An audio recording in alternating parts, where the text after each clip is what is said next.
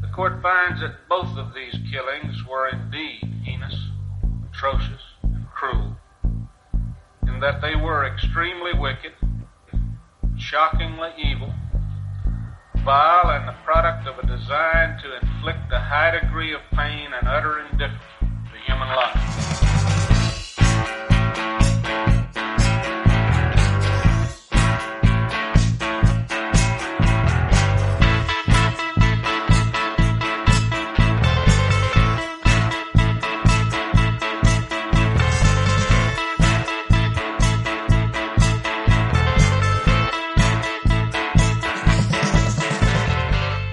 Hola a todos, buenos días, buenas tardes, buenas noches, bienvenidos a una nueva entrega de nuestro podcast Extremadamente Crueles, un podcast en el que, como sabéis, hablaremos de crímenes, asesinos en serie y todo aquello que se nos ocurra sobre la marcha. Empezamos.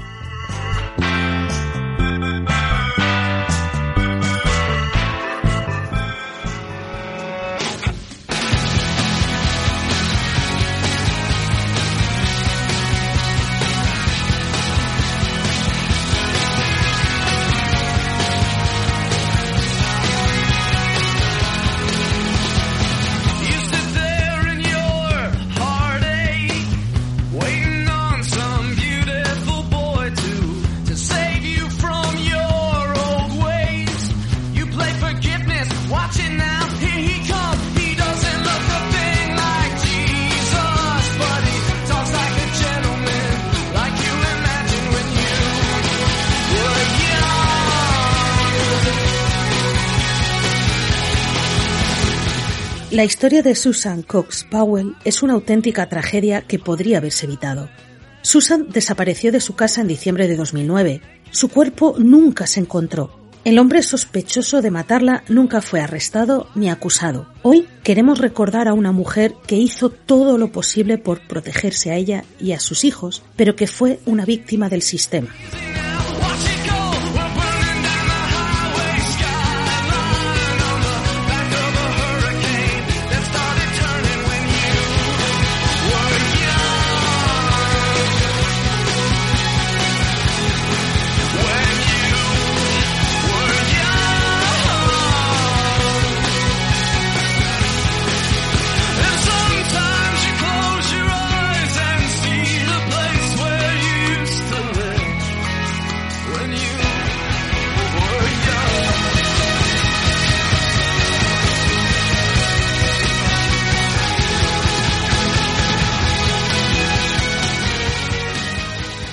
Hola chicas, ¿qué tal? ¿Cómo estamos? Hola Gema, hola Bea.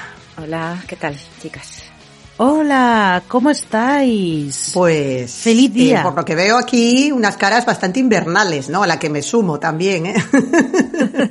Con la mantita. Vea, está hecha un gusiluz. Sí, es que hoy me habéis pillado un poquito, un poquito Mm. chof, así que me he envuelto en mi mejor manta de Primark, o Primar, como queráis decirlo, me da igual, y aquí estoy. Muy bien. Manta calentita. bien. Sí, sí. Sí, y suave, es calentita y suave. Pues yo tengo mi chal fular y Gema tiene su bata con la bata, eh, claro. nubes. No, no veo bien el, dibu- ¿Bata el suave? dibujito. Son- sí, son no tengo la de oveja. La, la de Ah, oveja, sí, ujú. sí, sí. Vale, vale, vale. La, mía, la, la oficial es la de oveja, pero la tengo, la tengo sucia.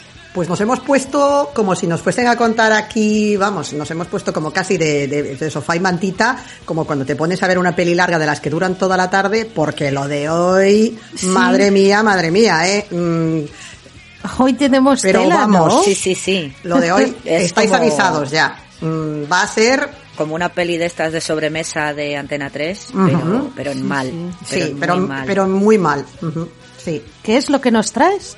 Pues es la desaparición de, de Susan Cox Powell, Hmm. que fue una, pues una mujer que, que desapareció un día de su casa y no se supo nunca nada más. Joder. Así. Y claro, pues está, lo que parece, ¿no? sí, lo que parece así, Como un titular al final, casi uno más de tantos por desgracia, sí, empiezas a O sea, rascar bueno, y lo que violencia sale. de género o algo así, pero claro, mm, luego empiezas a rascar efectivamente, como dice María, y flipas. Madre mía. Pues estamos deseando, ¿verdad, Bea? conocer esta historia en profundidad. Pues sí, la verdad es que sí. Bueno, voy a intentar ser lo más breve posible porque es que mm, esto tiene recovecos y tiene tela que cortar. Sí. Entonces, bueno. Es mucha amiga, pero va a ser difícil, ¿eh? Sí, sí, sí. Es mucha amiguita lo que tiene esto. Vamos a intentarlo. Bueno, vamos a ver, a ver qué tal. De todos modos, antes de empezar a hablar de Susan, eh, yo creo que es mejor empezar a hablar sobre todo de su marido, que se llamaba Josh. Powell, y de la familia del marido, porque aquí veremos el porqué de todo el rollo de después. Sí. Perfecto. Entonces, bueno, Josh Powell eh, nació en el, en el 76. Eh, sus padres eran Steve y Terry Powell. Y era una familia que era, que era mormona, ¿no? Que era de, de la iglesia de Jesucristo de los últimos días. Lo que vienen siendo los mormones de toda la vida. Anda, si esos están al lado de mi casa. ¿Ah, sí? No, pero esto, ¿vives en Utah? Sí. estos vivían en, Te pilla un poco lejos estos. Porras, pero tengo uno. Justo los de los últimos días están al lado de mi casa. estos vivían en, cerca de Seattle, o sea que bueno, creo que eso, de- te pillan un poco a desmano, pero bueno, a verlos hay los hay en todas partes. Pues bueno, eran mormones y claro, yo tenía cuatro hermanos, ¿no? Tenía la mayor que se llama Jennifer, que esta va a ser importante después, y bueno, John, Michael y Alina, otros tres hermanos más.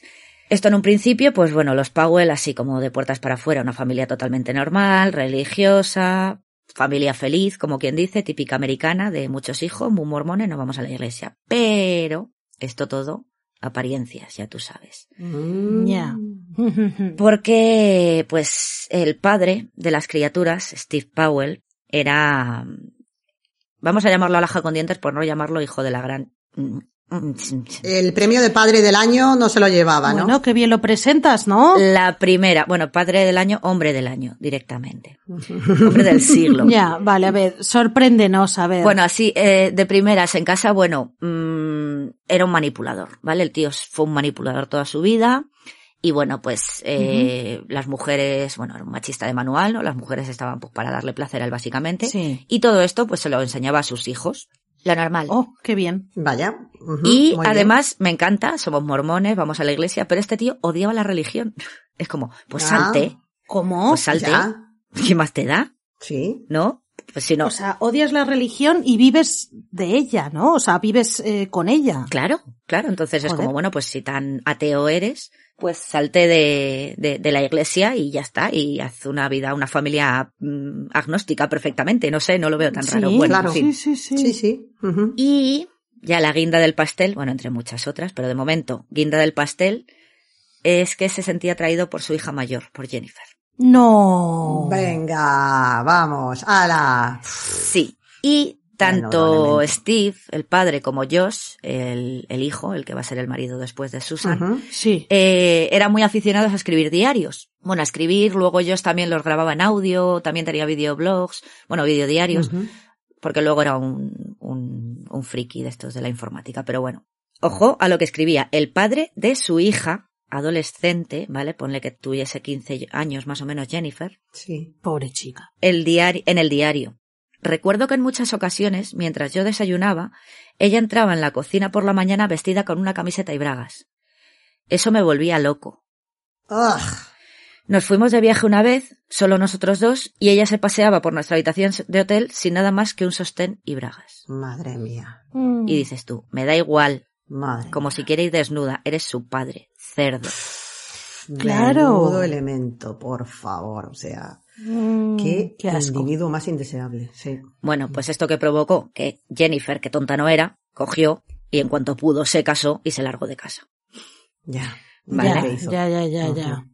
Menos mal, una lista, menos mal. Una lista. Y la mujer también fue lista, vio el percal y pues eh, Sí. se divorció. A menos mal. La- los padres de Josh se divorciaron en 1992. ¿Vale? Cuando. Josh tenía 16 años. Menos mal. Sí. ¿Qué pasa? Traumita para Josh. Porque mm, esto de padres divorciados no me mola y además afectó mucho la relación con su madre. Entonces ahí ya tenemos muesquitas. Vamos a ir dejando pistas para lo de después, ¿vale? Sí.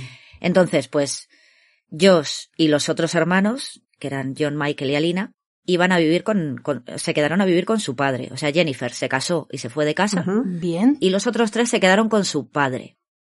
O sea que, imagínate. Ya. Esto así, grosso modo, la familia Powell, para que vayáis un poco tal, porque es que, es que hay Así un- unas pinceladas de, de Sí, entera sí. ya y de asquito importante. Ugh. Es que es eso, es que hay mucho. Entonces, bueno, lo dejamos aquí, pero bueno, seguiremos hablando de ellos, tranquilas. Qué bien, van a salir otra vez. Qué bien, apariciones especiales. Sí, bueno, ya verás. Entonces, bueno, hemos dicho que tanto el padre como el hijo les gustaba eso, tener sus diarios escritos, grabados, como fuera. Entonces, bueno, en los diarios estos en audio que tenía Josh, pues siempre, estos audios revelan que siempre, siempre tuvo dificultades para relacionarse con las chicas. Vale. O sea, él, pues bueno, como cualquier otro adolescente y tal, pues él soñaba con tener una novia o no, una relación. Pero las chicas, pues el caso es que le rechazaban todas. A ver, Y una de las cosas era porque tenía la pequeña mala costumbre de hacer sentir incómodas a todas las chicas que se le acercaban. vaya, qué raro, no Mm, Va me sorprende. ¿eh? eso. Va a ser eso, Joshua. Visto, visto, de, de quien ha aprendido. Claro, entonces pues las chicas que era como quita bicho. Y Ya. tenemos en, en una, en un diario de estos de, del, del año 2000, o sea, ahí ya tenía, ya tenía veintitantos años, que ya no era un, Ya no era un crío Mm. de 15 que dices, ay, ¿por qué no me quieren? ¿Vale? Sí, sí, sí. sí. Frase de Josh en su diario era, a veces siento que no puedo conectar con ninguna chica, que por alguna razón u otra no me dan ni la oportunidad de salir con ellas. Hmm. O sea, encima la culpa era de ellas, es un incel de manual. Aquí Sí, Me ha, me ha recordado a Berkovich. ¿Te acuerdas que escribía las mismas cosas, Sí, tío? sí. Ostras, qué fuerte, ¿eh? de verdad. Joder. Pues aquí el incel, no me preguntes cómo, en 1998 se echó una novia. No puede Pobrecita. ser. Pobre, a ver, ¿cómo, pobrecita novia? Sí, sí, sí. ¿Cómo debía de ser la novia o algo? A ver, pobre. No, pues una chica normal, se llamaba Catherine Terry, la conoció en 1998, mientras estudiaban los dos en la Universidad de Seattle, Sí. y, y bueno, duró casi dos años con ella. Pues. Vale, yo solo tuvo dos relaciones con mujeres. Sí. Esta Ujú. tal Catherine Terry, que fue la novia que le duró dos años y salió por patas, spoiler alert, y luego ya con Susan Cox. Sí. Estas dos relaciones tienen algunas similitudes que dices, "Uy, son curiosas, ¿no? Que, por ejemplo, tanto Catherine como Susan eh, tenían 19 años cuando empezaron a salir con él. Hmm. Ambas eran miembros activos de la comunidad mormona Vale. Sí. y de hecho, pues ambas conocieron a Josh en, en eventos relacionados con la iglesia, Sí. ¿vale? Mm. Porque, pues es que el chaval, eso de ir a un bar o un Tinder, pues como que no. No, Tenía que pero. ser en la iglesia encontrar Sí. alguna, alguna incauta. Y casi es más fácil, a ver, cuidado, es- a lo mejor le, le resulta más fácil ligar con una en la iglesia, en un evento religioso, que a lo mejor ir a un bar. Seguro. Entonces, eh, aparte de lo de los 19 años y conocerse en la iglesia, pues bueno, ambas se vieron atrapadas por una pareja que controlaba así, pues en general la- sus vidas personales, vaciaba sus cuentas bancarias Ah. Anda. y parecía rechazar el, el afecto físico, ¿no? Las demostraciones físicas de cariño. Sí. Madre mía, pero. Luego encima, sí. esto ya es totalmente mm, subjetivo y tal, pero es que luego encima le ves la cara al Josh y dices, ¿qué os daba? Porque yo es estaba que- pensando, claro, que No sé. en qué situación mental se tenía que encontrar esta chica también para verse atrapada en esta relación. Y, y bueno, menos mal que consiguió salir al final, pero. Sí, madre la mía. Catherine, Además después es de el- todo lo que ha ocurrido, estaría saltando de alegría, ¿eh? Vamos. Pues tú imagínate que la sorpresa de, de la tal Catherine cuando vio la cara de su exnovio en las noticias de 10 años después, cuando, cuando desapareció. Vamos. Se te cae el alma primero y luego te vas a celebrarlo con toda la familia. Vamos. Eso te iba a decir, vamos, dices, vaya bala esquivé. Sí. O sea, menuda bala que, que he esquivado. Bueno, total que a los dos años le, la Catherine le deja, consigue escapar, ahí te queda, pringao, que yo me voy y vas a controlar a tu padre, nunca mejor dicho. Puf. Total que aquí el incel despechado pues decide abandonar Seattle, que era donde estaba estudiando en la universidad, en febrero del año 2000 y se muda de nuevo con su padre a Puyallup, se llama, es en el estado de Washington, ¿vale? Al mes siguiente se fue a ver a su hermana, que a Jennifer, ¿no? A la que se había casado. A la que huyó. Durante dos, a la que huyó, básicamente. Durante dos semanas se fue ahí a, a Utah. Esta se Sí. había quedado en Utah. A ver al amor de su vida, ¿no? Pobrecita, perdón. No, esa, no, ese era el padre. Ese era el padre. Era Ah, el vale, padre, perdón, que perdón. el baboso Bueno, este también debía serlo, pero el baboso del sujetador era, era el padre. O sea que los hermanos entiendo que tenían buena relación, ¿no? A pesar Sí. de todo lo que se había vivido en casa. Tenían relación, dejémoslo ahí. Ya está, ¿vale? Por ahora, Mm. vale, vale. Pero ya ya veremos, De pero sí. visitarse y tal, pero bueno, que corra el aire, ¿no? Sí, a ver, lo que pasa es que, pues evidentemente, si estás viviendo con tu padre, pues yo no me quiero ni acercar, normal. Claro, Sí, claro. Pues yo me quedo en Utah, yo pongo em, un, un estado de por medio y, Sí, sí. y si queréis venir a Mm. verme, me venís a ver, pero vamos, yo no me acerco al baboso este asqueroso de padre que tenemos. No me extraña. Que claro, como la hermana sí que seguía en la iglesia mormona y tal y cual, pues después de venir de verla, volvió como mucho más metido en la religión. Con lo cual al padre, ni puta gracia. Claro. Ya. Y bueno, pues también a sugerencia de su madre, que todavía seguían teniendo relación con ella, aunque viviesen con el padre, Ah. pues Josh encontró un apartamento en Tacoma porque ya con el padre había rencillas, ¿no? Porque él iba, pues, a lo que decíamos, a estos Mm. encuentros de la iglesia y el padre, pues, que no le gustaba y tal. Entonces, bueno, él encontró una- un apartamento en Tacoma, se fue a vivir solo, se, se unió a un grupo de la iglesia y también se matriculó en la Escuela de Negocios de la Universidad de Washington, Tacoma. Adivina en qué estado está. Total, que bueno, ahí en la iglesia hizo nuevos amigos, había muchas chicas, guiño guiño, Sí. pero ninguna quería re- ninguna quería una relación con él. En la misma. A ver, es, si es que, que- es que ni en la iglesia, ni, ni pescando con red. Total, que bueno, ese otoño, ¿vale? Esto todo ha sido como corriendo, de repente en febrero se muda con el padre, en marzo se va a ver a la hermana, luego mm, al mes se va a vivir solo, bueno, pues ya en otoño. eh, fue una clase del, del instituto este de, que tenían en la iglesia, ¿no? Eh, con un amigo.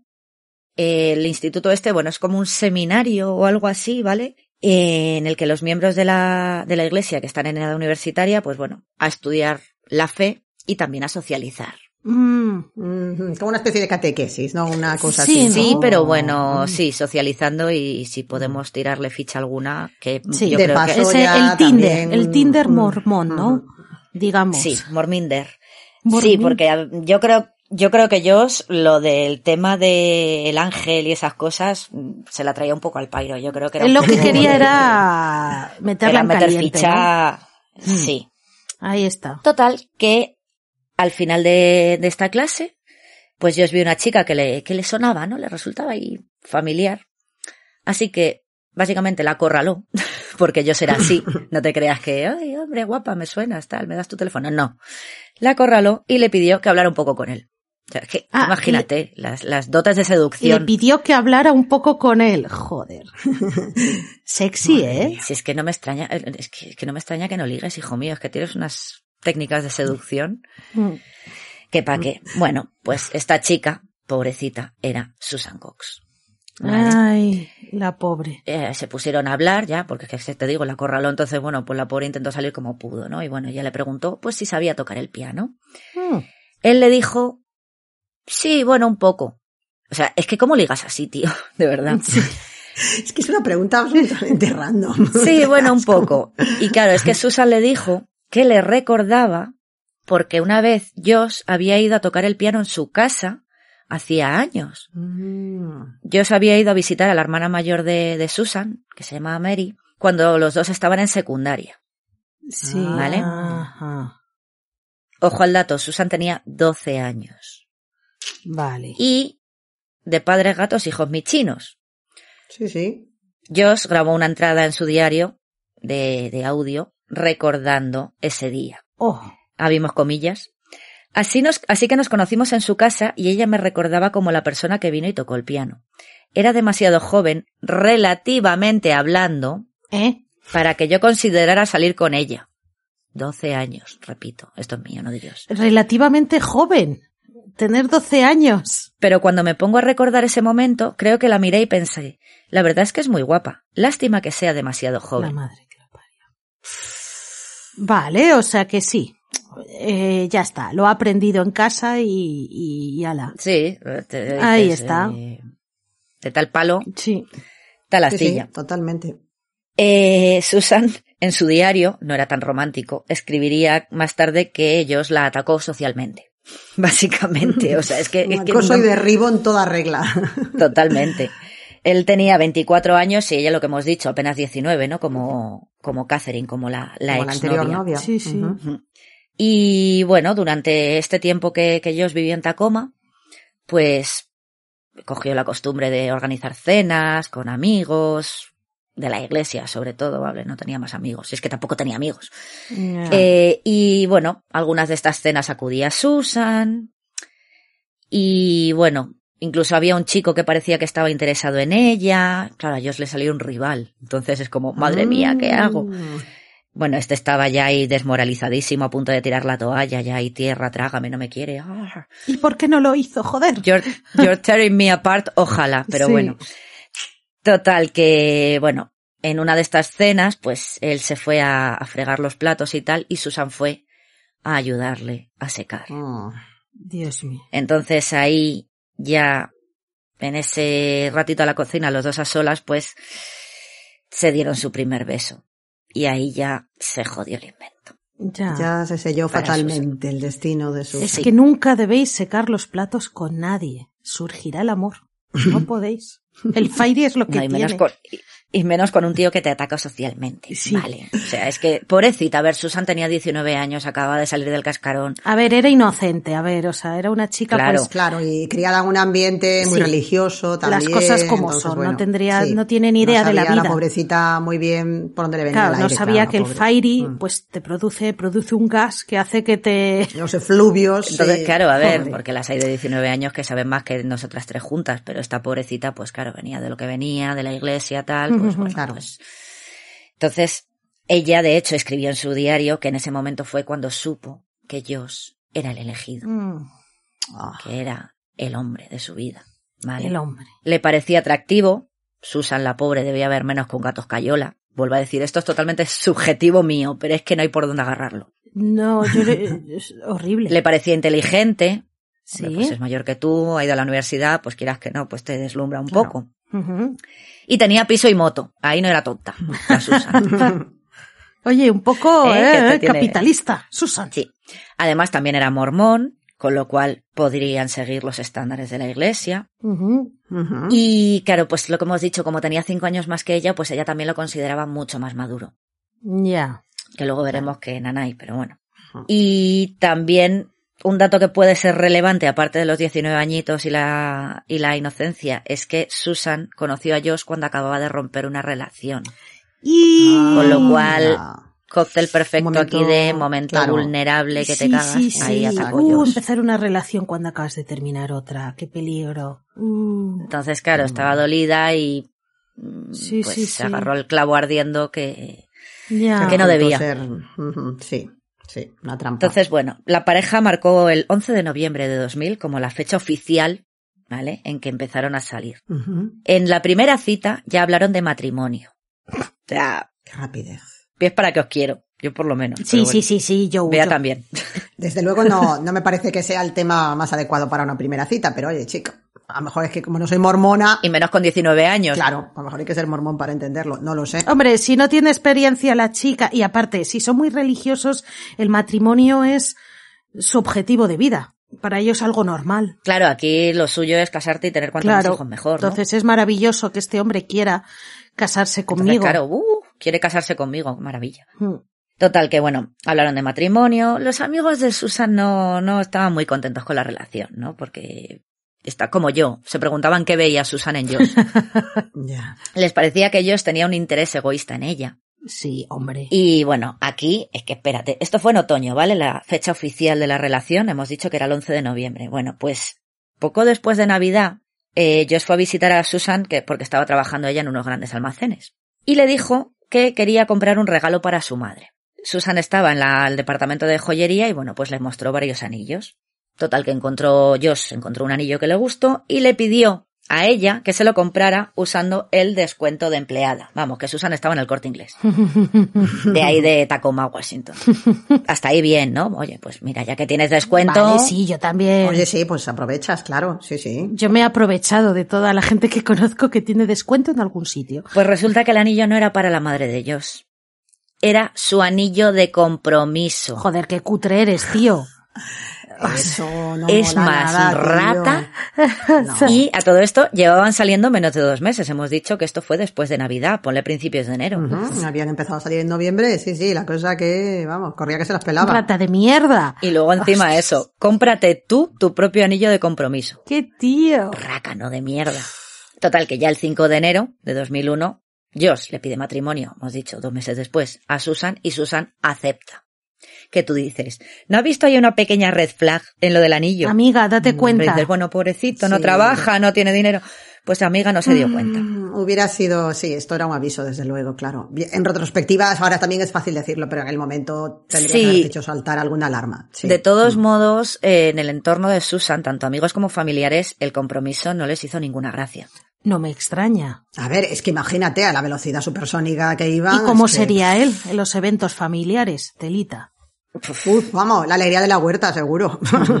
Claro, entonces amigos, familia estaban preocupados y Josh, además, quería una boda rápida. Mm, En marzo o abril como muy tarde. Jope. O sea, esto a los cuatro meses de conocerse o algo así. es que, vamos. Es que le daban miedo dejar escapar a Susan como le había pasado con la otra. Ah, Que después de dos años Claro. se te fue. Entonces esta ya la he atado, pues ya en dos meses nos casamos.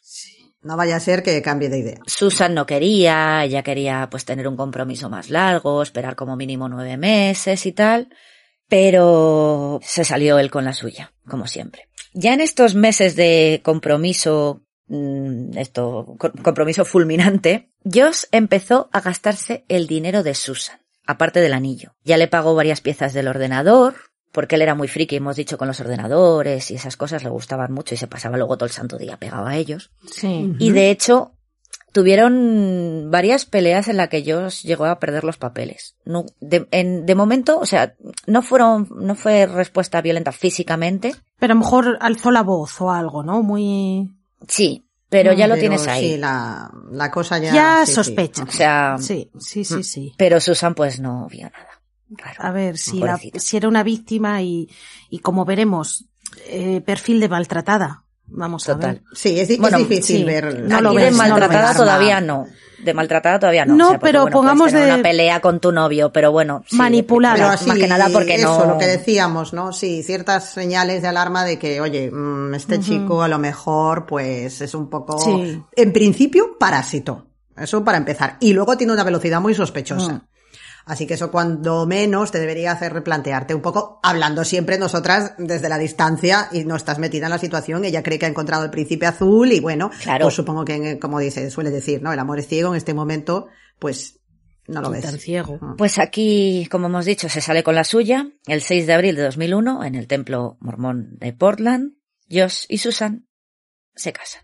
Cinco meses. Es que, es que esto, es- Abril. esto es, vamos, es que es, es fugaz, no, es, es vamos, mm, supersónico, es lo que decía antes. Por lo menos espero a abril, la primavera. Sí. Bueno, ella, ya te digo, ella quería un compromiso largo como de nueve meses, o sea, que se hubiesen casado en septiembre, octubre, más o menos. Aún así me parece poco. Pero bueno. Sí, bueno, pero todavía tienes Sí. un poco más de margen. Bueno, dato curioso de la boda. El padre, sabes que el padre baila con la novia normalmente, ¿no? Pues eligió la canción que quería bailar con su hija. O sea, el padre de Susan, no el otro desgraciado de No, no, él, sí, o sea, el el padre de Susan, que era un señor normal. Eligió Wake Up Little Susie. Despierta Susie, ¿no? O despierta Ah. pequeña Susie. Mm, Indirecta. No, directa.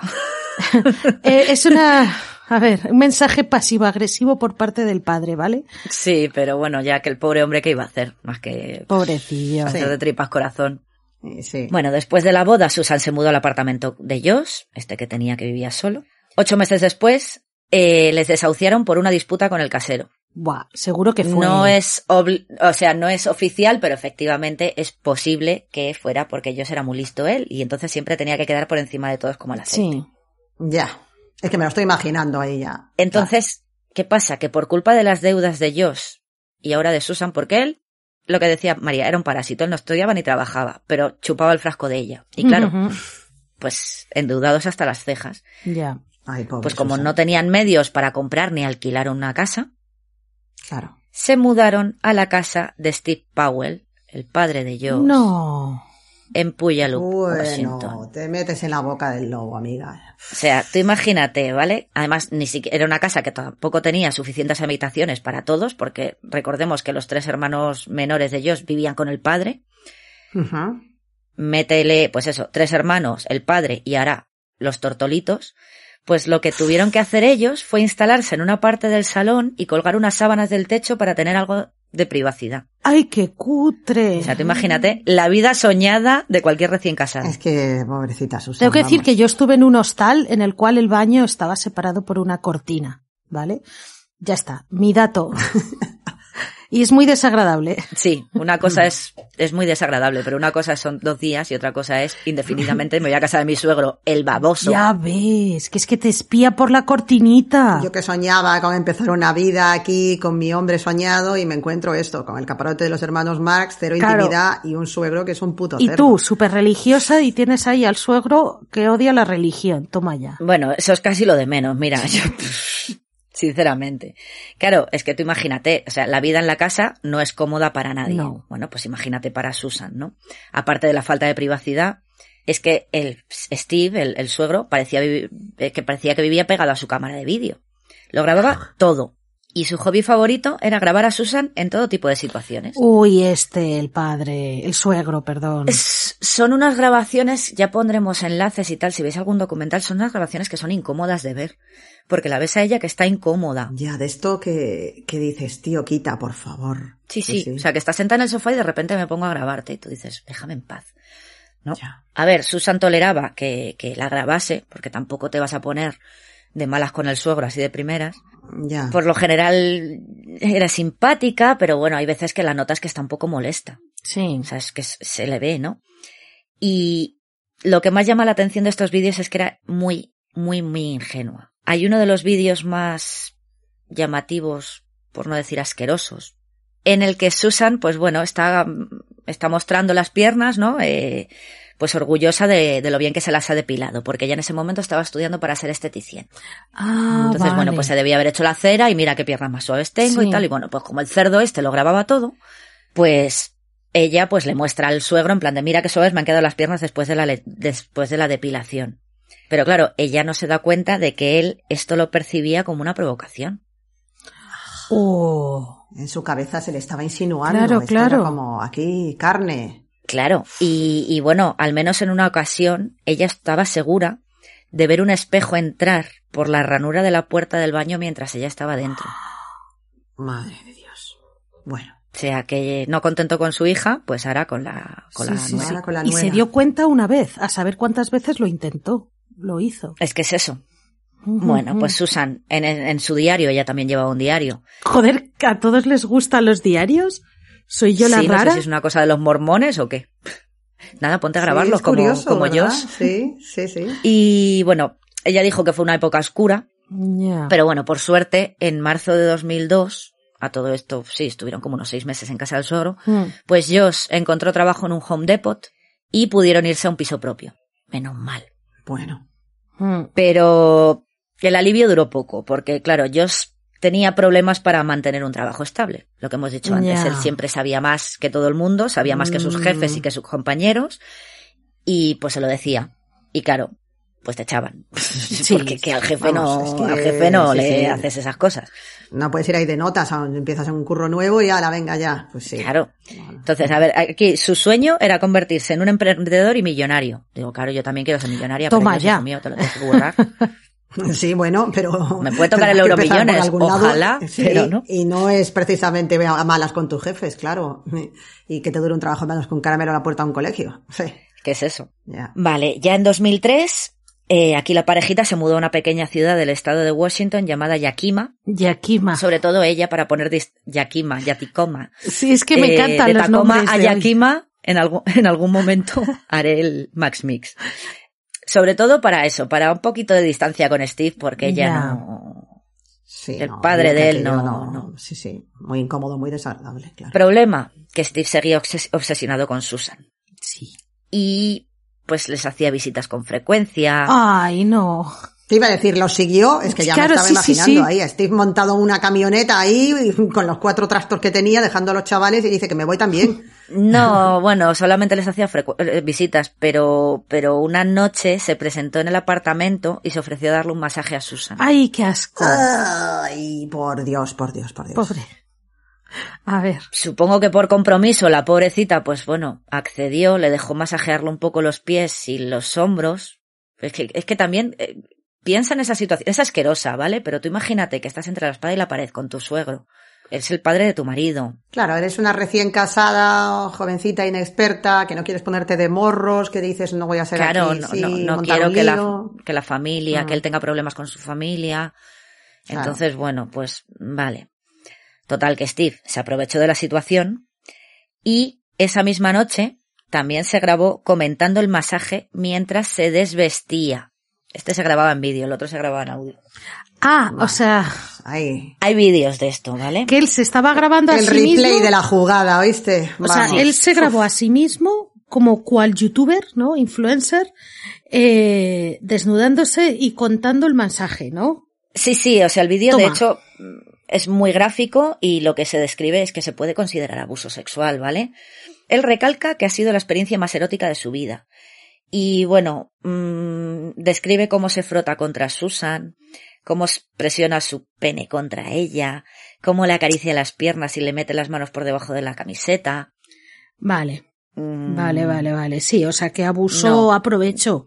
Aprovechó la se ocasión a aprovechó tope. mucho de la situación. No, no, sí, es que eso, vamos, sí, sí, no tiene otro nombre. Total, que desde ese momento, pues aquí el señor suegro, Mm. pues quiso a Susan para él solo. Así que el objetivo cuál es? Pues romper el matrimonio de tu hijo. Lo normal. ¿Vale? Y deshacerte de él.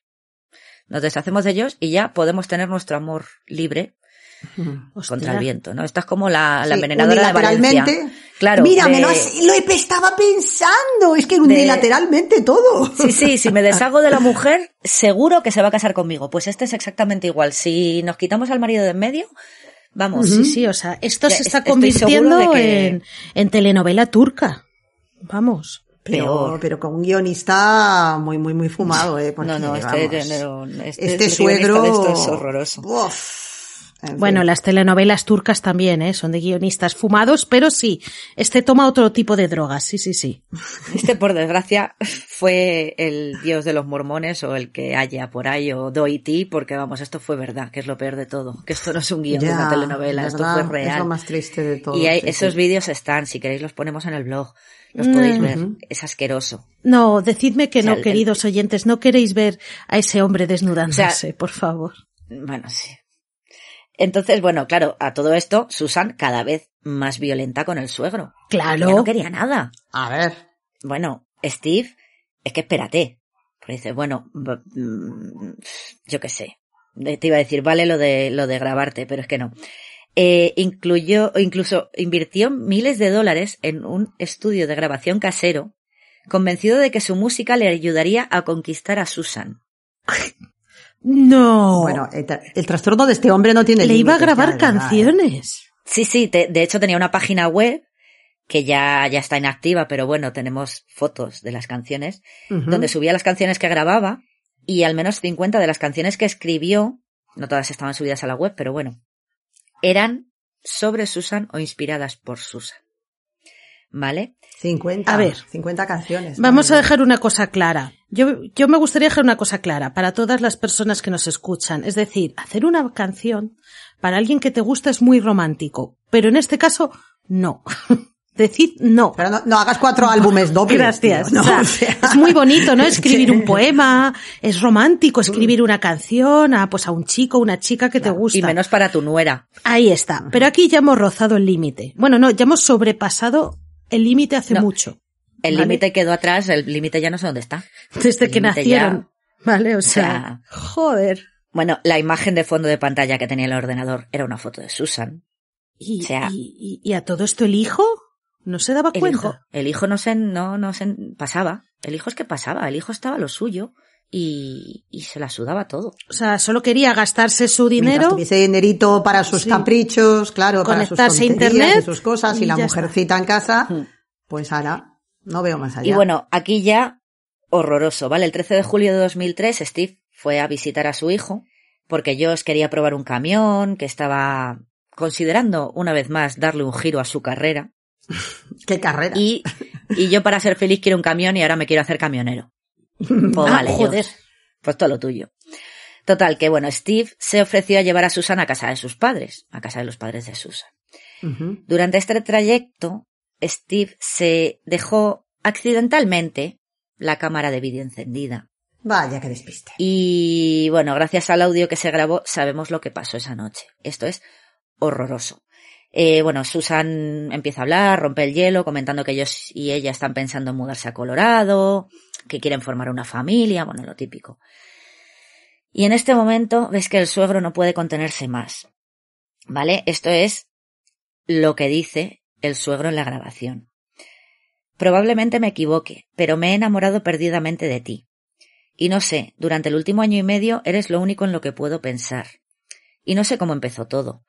Probablemente empezó cuando vivías conmigo y venías a mi oficina, y ya sabes, me dejabas tocar tus piernas suaves, depiladas o lo que sea, y luego una cosa fue llevando a la otra. Y bueno, esta experiencia en el sofá hace seis meses fue más que un masaje, ¿no? Pero estar contigo a solas durante dos horas y poder abrazarte y eso. A lo mejor estoy interpretando mal tus señales. Tal vez estoy interpretando algo que no debería estar interpretando.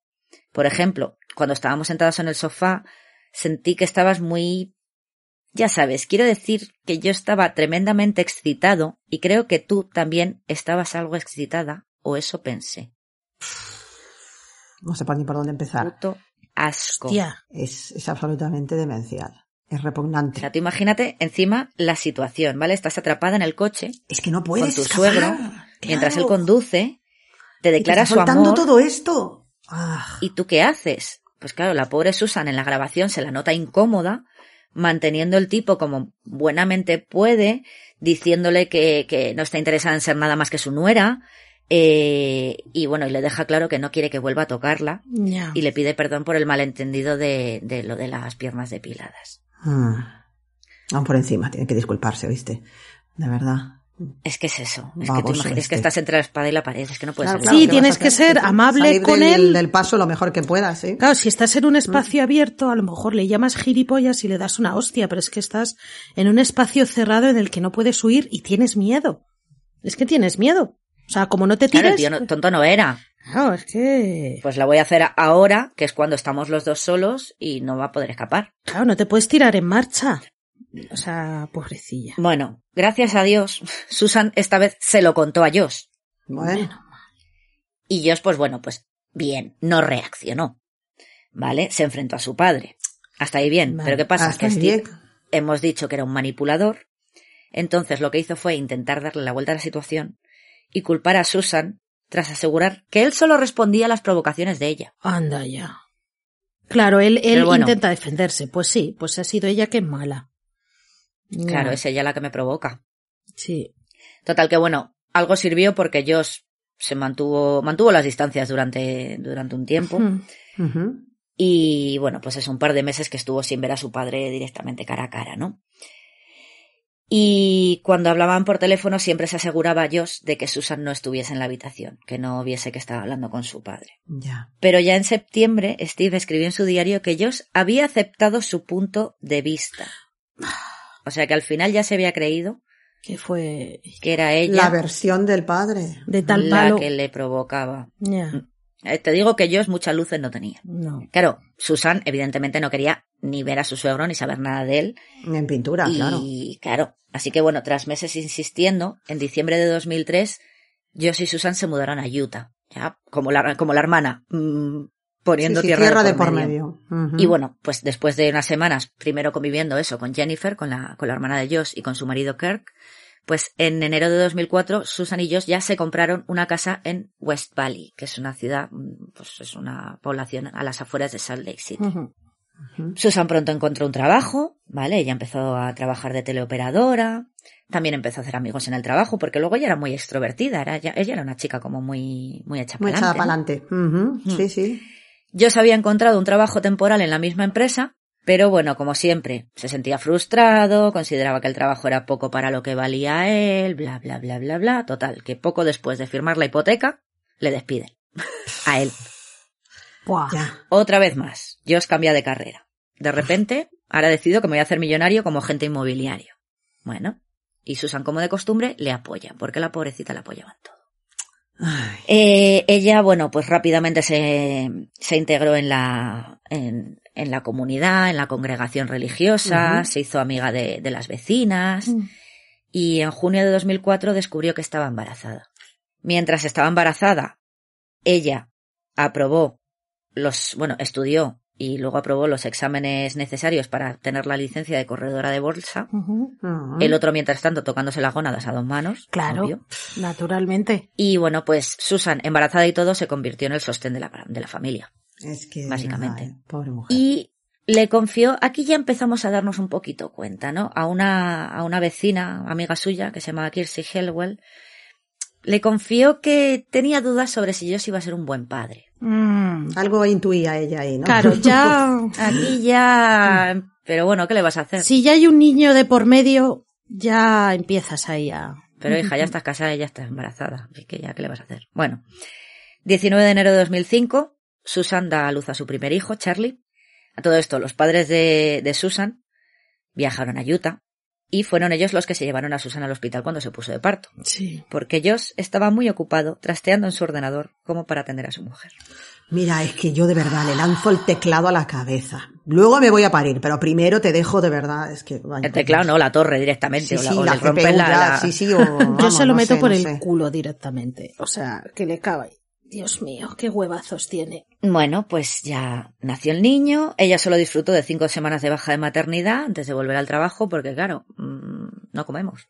Ya, porque si la que trabaja soy yo. Con el huevón, el otro huevón. Claro, es que ella en un primer momento consideró dejar el trabajo para dedicarse directamente a cuidar del niño. Pero si no puede, Pero- la pobre. Pero si es que el otro seguía gastándose el dinero que no tenía. Sí. Entonces es que o trabajo yo o nos morimos del asco. Y claro, ella ya empezó a frustrarse un poco. Más vale tarde que nunca. Claro, y ahí empezaron las broncas ya, ¿no? Me imagino. Claro, ella primero le confesó, pues esto, la frustración al obispo, que era, bueno, uno que tenían ahí en la iglesia. Este hombre le sugirió que fueran a terapia de pareja. También habló, habló con Josh, le dijo que, que le mostrase más afecto a su esposa, porque es lo que hemos dicho. Mm, El tema de, del afecto, bueno, de, de eso, de, de mostrar afecto a las personas no iba con él. No era su fuerte, ¿no? No. Pero bueno, Josh a todo esto, por un oído le entraba y por el otro le salía. Se la sudaba al obispo y San Pito Pato. No le dio importancia, se justificó alegando que no podían permitirse otro bebé. Y bueno, pues aquí Susan ya, ya se había dado cuenta de que bueno, que algo iba mal en su matrimonio. Gracias. En ocasiones consideraba huir Y volverse a casa de sus padres, pero al final nunca lo hizo, ¿no? O sea, que llegó a plantearse terminar de una vez por todas con... Sí. Que yo me imagino que para ella tendría que ser también un paso muy difícil, claro. Claro, tú imagínate. Bueno, de hecho, hay una entrada del diario del 31 de agosto de 2005 de Susan, ¿vale? Ha pasado casi un año desde que ellos y yo intimamos por última vez, desde que tuvimos relaciones sexuales. Yo siempre parece estar estresado, ocupado con el ordenador o demasiado cansado cuando se acuesta. O le preocupa caer enfermo si me besa o que nos quedemos embarazados de nuevo. ¿En serio? A pesar de que no puedes quedarte embarazada solo con un beso.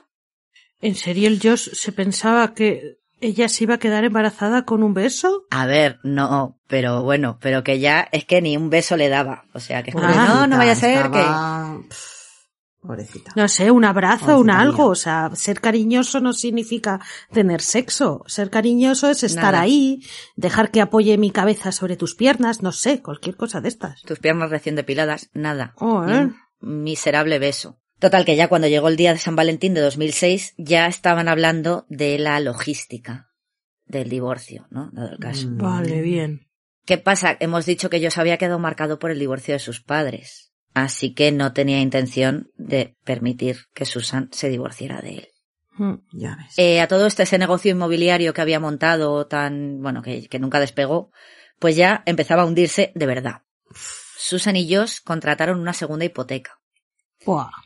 Y en medio de este caos, ella descubrió que estaba embarazada otra vez. Una vez la tocó, Joder, pues menuda puntería también el Josh aquí, ¿eh? por lo menos, digo, digo una vez y debéis tener puntería, porque si no quería nada y Ay, de repente pobre. descubres que estás embarazada, Ya o ves. en la paloma o Sí, yo sí, toca sí. un día. Anda que... El 2 de enero de 2007, Susan dio a luz a su segundo hijo, le llamaron Braden, y en mayo de 2007 Susan dejó su trabajo para cuidar a sus hijos.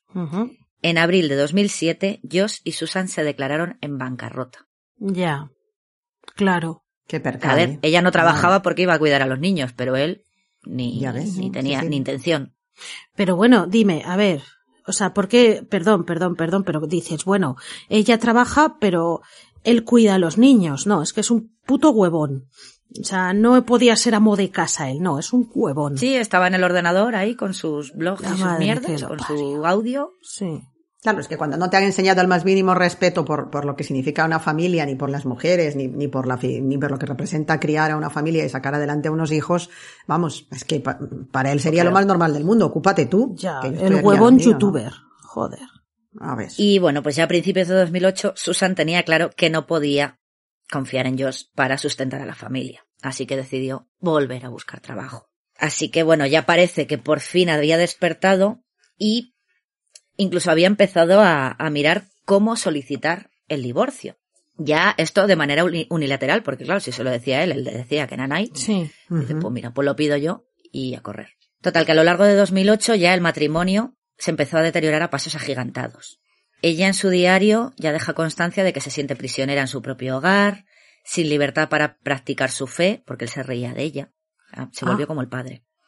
Ni para controlar sus finanzas. Eh, Susan seguía siendo el, el- el principal sustento de la familia, era la única que trabajaba, con lo cual era la única que traía dinero. Sí. Pero yo se insistía en que su nómina se ingresase en una cuenta conjunta a la que solo él tenía acceso. Toma ya. Pues mira. De verdad. Claro, ella ya en 2008 empezó a resistirse a esto y lo que hizo fue crearse una cuenta personal en secreto y lo que hacía era, pues, pequeñas cantidades de su sueldo las iba metiendo en esta cuenta. Sí, sí, sí, para que el otro no se diera cuenta, vale. Mm.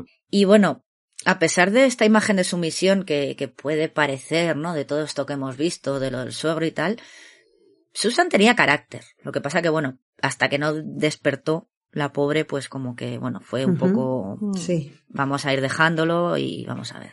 Ella no dudaba en enfrentarse a Josh y reclamar que le diese acceso a, a la cuenta esta, las finanzas familiares, que fuera con ella a la iglesia, porque hemos dicho que había dejado de ir, ya de hecho lleva tres años sin ir a la iglesia, y que se empezara a ocupar de los hijos, alguna vez, porque los niños también pasaba de ellos. Es que ni marido, ni padre, ni nada, claro. Nada, era, era una seta ahí pegada delante del ordenador. Bueno, las discusiones cada vez más frecuentes. A todo esto, él aprovechaba cualquier ocasión para burla- burlarse de la fe de ella, ¿no? De, de que iba a la iglesia, para insultarla, Sí, sí. Castigarla por gastar dinero Ah, y se negaba a tocarla durante meses. O sea, es que luego encima el desgraciado, porque no tiene otro nombre, le hacía, le hacía ahí luz de gas, le hacía, mm, le maltrataba psicológicamente. sí, sí. Físicamente no, pero psicológicamente todo lo que quieras. Ya. A todo esto a Susan no le quedó la lengua en el culo la madre y pues ella lo hablaba con sus amigos, normal, ¿no?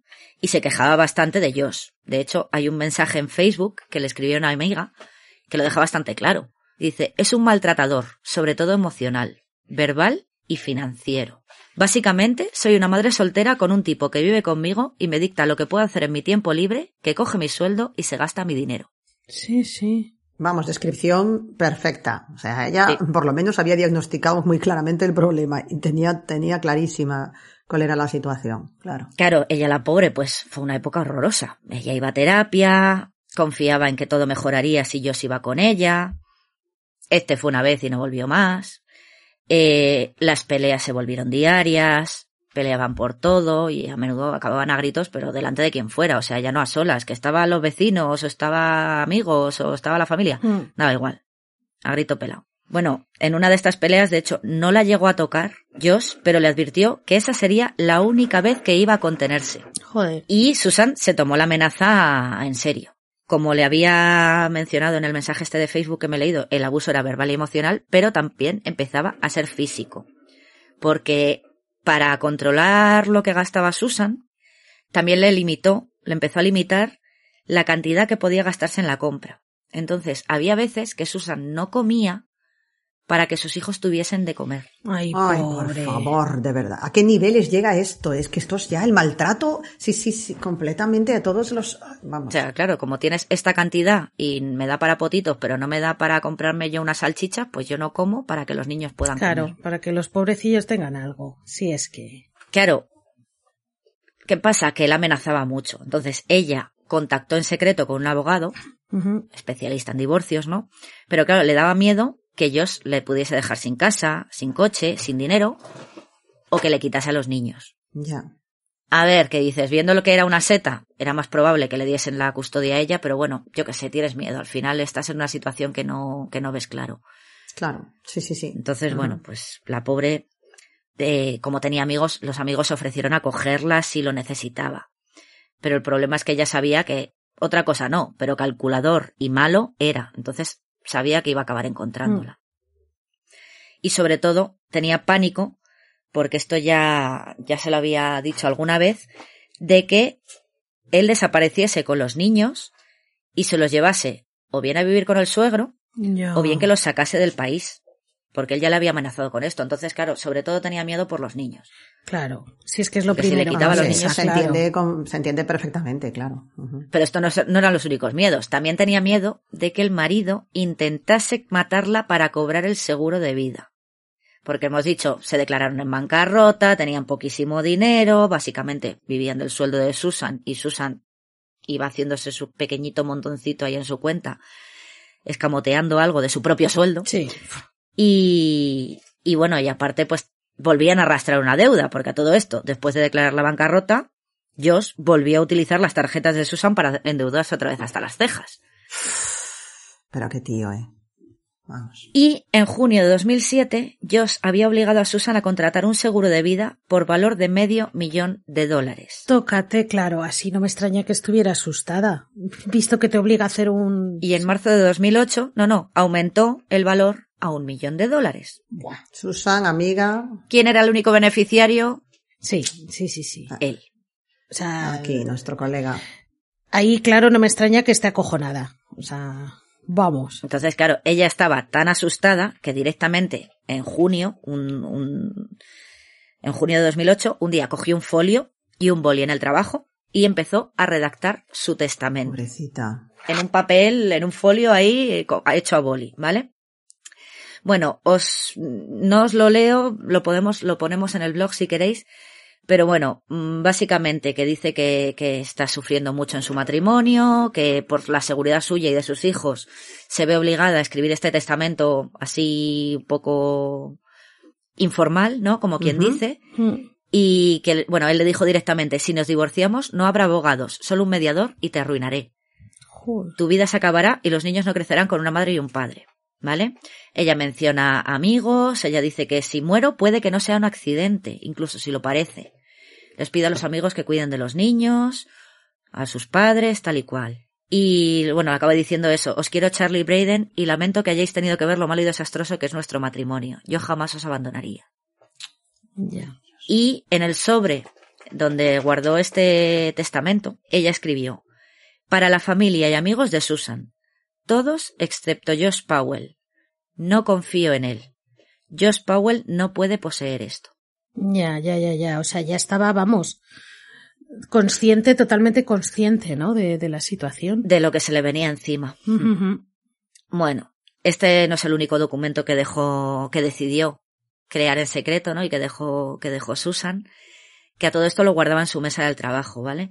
Una tarde de que Josh no estaba en casa, cogió una cámara de vídeo y se grabó haciendo un inventario de todos los objetos y posesiones que había en la casa.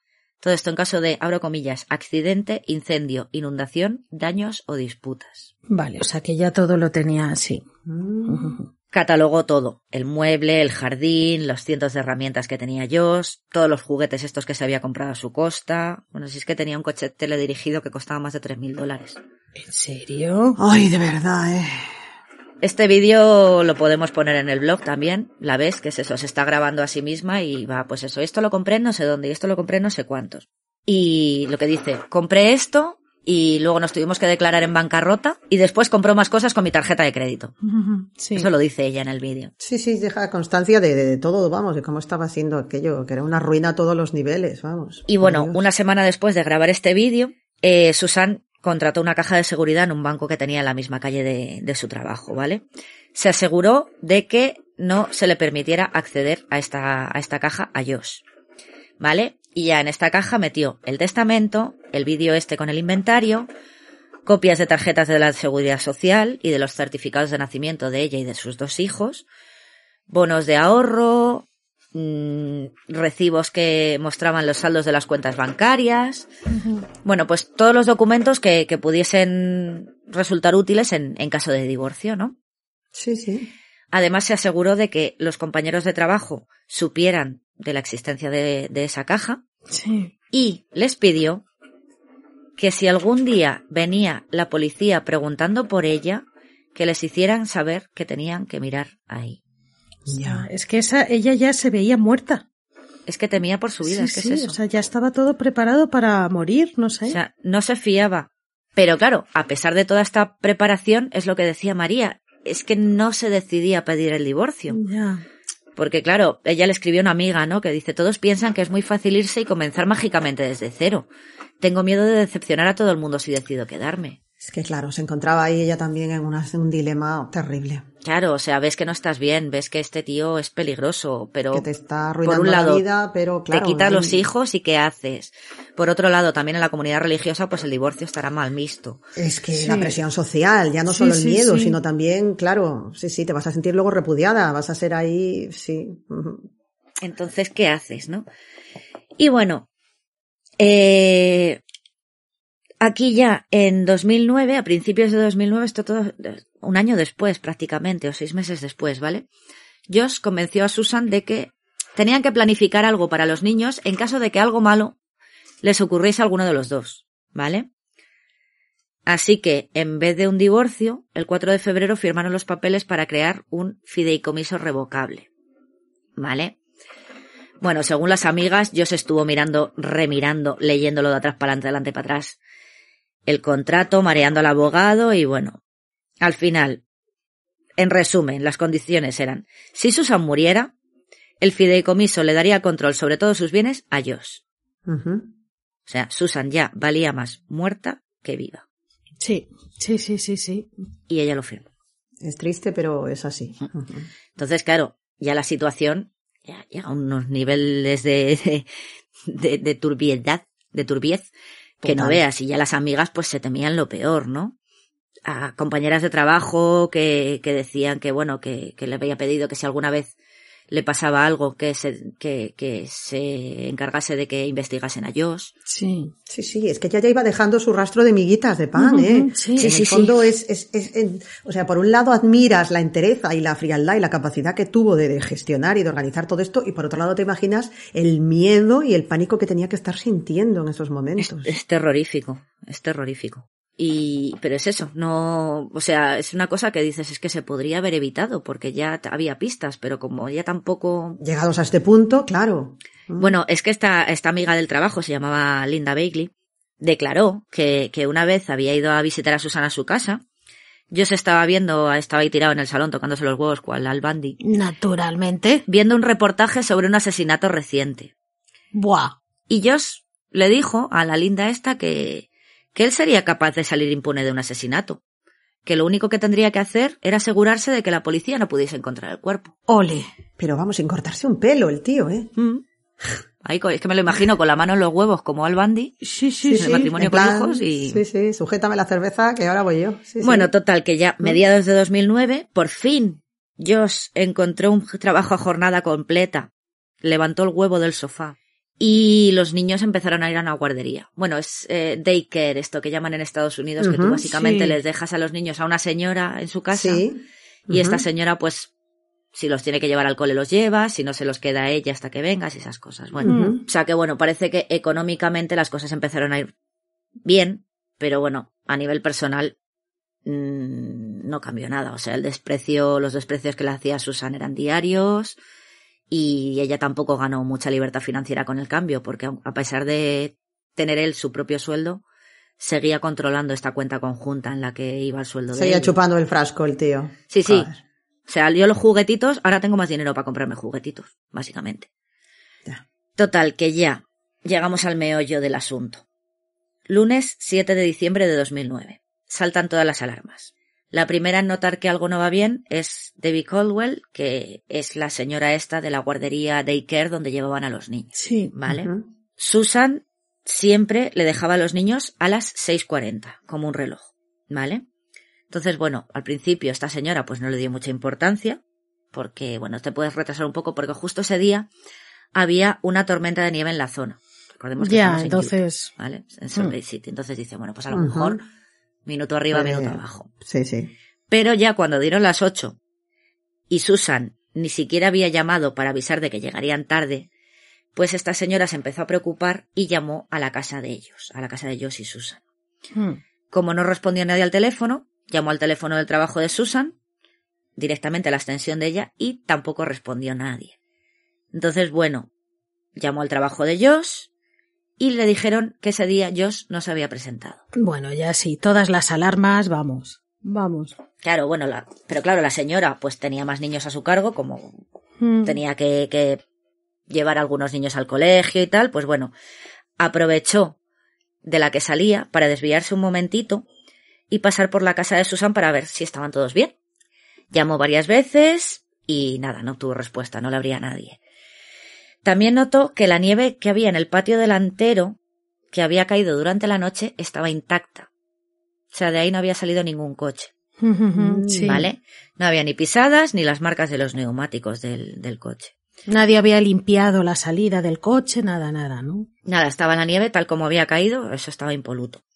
Total, que bueno, pues lo único que pudo hacer fue llamar al contacto de emergencias de la ficha que tenía de los niños, que era Jennifer Graves, que era la hermana de Josh, la Sí. que huyó, la que se casó. Mm. Sí, sí, sí. Claro, Jennifer, al oír que, que, que habían desaparecido el hermano, la cuñada y los niños, ella cogió a sus hijos y a su madre, que ya vivía con ella, Sí. se los metió en el coche y ahí se fueron a casa de, de Josh y Susan, que vivían, vivían cerquita, vivían como unos 15 minutos. Eh, esto ya eran casi las 10 de la mañana. De camino, la madre de Josh llamó al, al 911 y bueno, claro, sobre todo lo que tenían miedo, tanto Debbie, la señora de la guardería, como Jennifer y, y la suegra, era que, que hubiese a lo mejor un escape de gas, que hubiese fallado durante la noche y a lo mejor se hubiesen ahogado con el monóxido de carbono. Ya, Tenían claro, de lo que tenían miedo era de eso. Sí, no, nadie da señales de vida, aquí no se ve nada, claro, sí, sí. Claro, no han ido al trabajo ninguno de los dos, mm, el coche no ha salido, bueno, total, llegaron a la casa y mientras esperaban a la policía, eh, la madre y la, y la cuñada intentaron entrar a, en la casa, ¿no? La, la suegra y la cuñada, perdón. Llamaron a la puerta, miraron a través de las ventanas, comprobaron la puerta trasera, nada, Nada. todo cerrado. A las diez y dos minutos llegó la policía, volvieron a comprobar las puertas y ventanas, la casa entera cerrada a cal y canto, y las cortinas que había en el ventanal del salón parecían moverse, como si hubiese alguna brisa. Entonces Sí. ahí empezaron a mosquearse con lo del monóxido de carbono, que a lo mejor la familia estaba inconsciente en el interior, ¿no? Sí. Eh, total, que bueno, mm, intentaron abrir con una llave maestra, no pudieron, total, que le pidieron permiso a la madre de ellos para romper una ventana y entrar. A todo esto, mm, hora y media después, hora 40 minutos, o sea, casi a las 12 ya consiguen entrar y lo primero que ven cuando entra al salón a través de la ventana fue dos ventiladores grandes encendidos apuntando a dos puntos húmedos que hay en la, en la alfombra y en el sofá. Buah, chamusquina a tope aquí ya. Vale, bueno, mm, se dirige a la puerta principal, abre para que entren los compañeros, miraron habitación por habitación, no había nada, no había signos de altercado ni nada fuera de lo normal. Lo único raro, que el bolso de Susan con todas sus tarjetas de crédito y el carnet de conducir estaba en su habitación, encima de la cómoda, ¿vale? Lo único que faltaba en la casa era el coche, era el monovolumen, que no estaba en el garaje. Total, imagínate las horas siguientes, frenético todo el mundo, ¿dónde están estos? El coche no está, ella se ha ido sin la documentación, Sí. se han tenido que ir por la noche porque no, porque la nieve está, es eso, no hay marcas de neumáticos ni nada. Bueno, la comunidad entera se volcó en intentar localizar a Susan o a Josh. Llamando los móviles de ellos no contestaba a nadie. Y bueno, ya a todo esto a las 3 de la tarde, esto fue a las 6 de la mañana cuando se dio cuenta la señora de, de la guardería, ¿vale? Mm. Sí, todo lo que... Sí. Toda la santa mañana intentando localizarles y no contestaba a nadie. Y ya por fin, una señora, una, una de las vecinas, amiga de Susan, se acerca a la poli con el móvil en la mano y dice que acaba de hablar con Josh. Fue una conversación breve. Le pregunta que dónde estaban y le dice que estaban en el sur y que volvería pronto a casa. ¡Hala! ¿Cómo? O sea, bueno, Como si tal cosa. tampoco me extraña viniendo de él y de lo listo que era. Claro. Poco después, ya Josh llama a su hermana, a Jennifer. Claro, la hermana, pues como una hidra normal, preocupada, regañándole porque no has dado noticias en todo el día, estamos aquí todos frenéticos, bueno. Y cuando Jennifer le pregunta a Josh que dónde estaba, le dice que estaba en el trabajo, que tenía los niños y que estaban bien. La hermana no se fiaba un pelo de él. Y le dice que le dice, mira, no me lo creo, cuéntame la verdad. Y aquí cambia la historia, ¿vale? Y le admite, entre comillas, que se había llevado a los niños de acampada y se habían quedado aislados por culpa de la nieve. Mm. Total, que Jennifer le pregunta que dónde está Susan y él le dice que no, que está en el trabajo. Eh, Jennifer le dice que vaya para casa, que hay un agente de policía ahí, que han roto un cristal para entrar. Y bueno, quitándole así un poco de hierro al asunto para que Josh no se pusiese nervioso, porque Jennifer sabía llevarle, pues bueno, parece que la cosa funcionó y Josh accedió a volver a casa. Total, que nada más colgar, Jennifer llama al, es- a- al inspector encargado de la investigación, que se llamaba Ellis Maxwell, para decirle eso, que ellos están en camino, y bueno, pues total que se, se quedó con ellos a esperar, ¿no? Con los policías. Todo esto, pasan las horas y Josh no aparece. Total, ya de- de- desesperado, el, el investigador le llama y con toda la calma del mundo, le, Josh, le dice que primero tenía que darle la cena a los niños y que pararían a comerse una pizza o una hamburguesa. Y claro, el, el, el, el, el policía ya no pudo contenerse más, ya la actitud de esta pasota huevona de Josh, Sí, sí. Y le dice que, que no, que vuelvan de inmediato, que los niños cenan en casa. Que te dejes de tonterías y que tira para casa Claro, ya. y aparte, Vamos. todas esas horas le hubiera dado tiempo a Es que- llegar. No llegó a casa hasta las 6.40 de la tarde. 12 horas después de que se dieran cuenta de que habían desaparecido, ¿vale?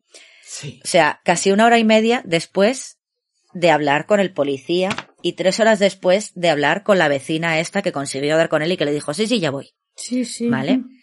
Cuando Ellis Maxwell, este, el, el investigador, se acercó al coche para hablar con Josh, vio que los niños estaban detrás sosteniendo una pizza.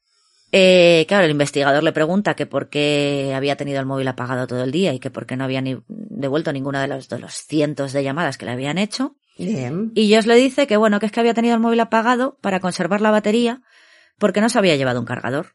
Total, que el señor este mira dentro del coche y ve un cargador enchufado.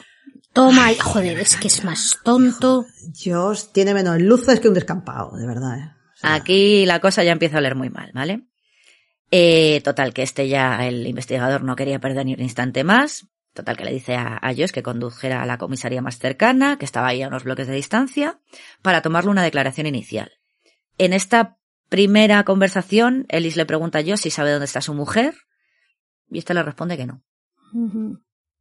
Entonces le pregunta cuándo fue la última vez que vio a Susan, y él le responde con un escueto sobre la medianoche. Sin más. A todo esto, el policía intenta sonsacarle más información, qué estaba haciendo la última vez que la viste, qué llevaba puesto, y él con respuestas vagas. O sea, la actitud de, de un marido preocupado por el paradero de su mujer, no. Ni de coña, vamos. Entonces, claro, el, el Ellis este se, se le pidió a Josh que, que relatara las últimas 48 horas, ¿vale? A ver si aquí sonsacamos algo, porque el tío es que le sacaban No, las, las palabras con, con, Sí. con, con cucharilla. sacacorchos, sí. Y bueno, le dijo que, que Susan había ido a la iglesia con los niños el domingo y que regresó a casa alrededor del mediodía. Que él fue al supermercado para comprar cosas para el almuerzo. Que Susan invitó a Giovanna. Giovanna era la señora que consiguió dar con, con Josh, ¿vale? La vecina. Sí. Que había invitado a Giovanna a su casa y él preparó tortitas para todos. Tú dices, huevón, se pone a hacer tortitas. Pero bueno, vale. Pero el dato es relevante. Porque hemos dicho que Aquí mi amigo jamás ayudaba en la casa, ni cocinaba, ni levantaba el huevo del sofá. Con lo cual, dices, "Mm". Total que bueno, dijo, Josh des- dijo que después eh, Susan se había ido a echar la siesta, ¿no? Después de almorzar, y que Giovanna se había quedado hasta las cinco y media, más o menos. Aquí en este punto ya las historias de Josh y Giovanna empiezan a discrepar, porque evidentemente ella también le tomaron declaración. Claro. Eh, Josh dice que se quedó en casa cuando Giovanna se fue, mientras que Giovanna decía que Josh salió de la casa a la vez que ella con los dos niños. ¿Vale? Eh, también le dijo a Maxwell que se encontraba en, en casa alrededor de las seis y media, que fue cuando Susan se despertó, se comió un perrito caliente y se devolvió a acostar para dormir otra siesta, esta vez con Braden, con el niño pequeño. En ese momento, Josh dice que él se llevó a Charlie, al mayor, a montar en trineo, que regresaron como a las ocho de la tarde, que Josh le leyó un libro a Charlie y lo acostó. Después le dijo a Susan que, dijo que, que Susan le encargó que limpiara el sofá a las diez de la noche, un domingo por la noche. No lo sé, Rick. Parece falso. Sí, parece falso. Pero bueno. Vale, bueno. mm, Bea ha tenido que ausentarse. Sí, esto- yo la verdad me he quedado un poco preocupada porque ha dicho no sé qué del banco, llevaba un décimo en la mano, eh, dijo que volvía luego, mm, no sé si No la creerla a realmente. esto, esto ha sido un poco extraño, la verdad. No sé, y algo ha dicho de Henry Cavill también, no, no sé, no sé. Bueno, mm, No. iremos ampliando Henry. informaciones en próximos episodios.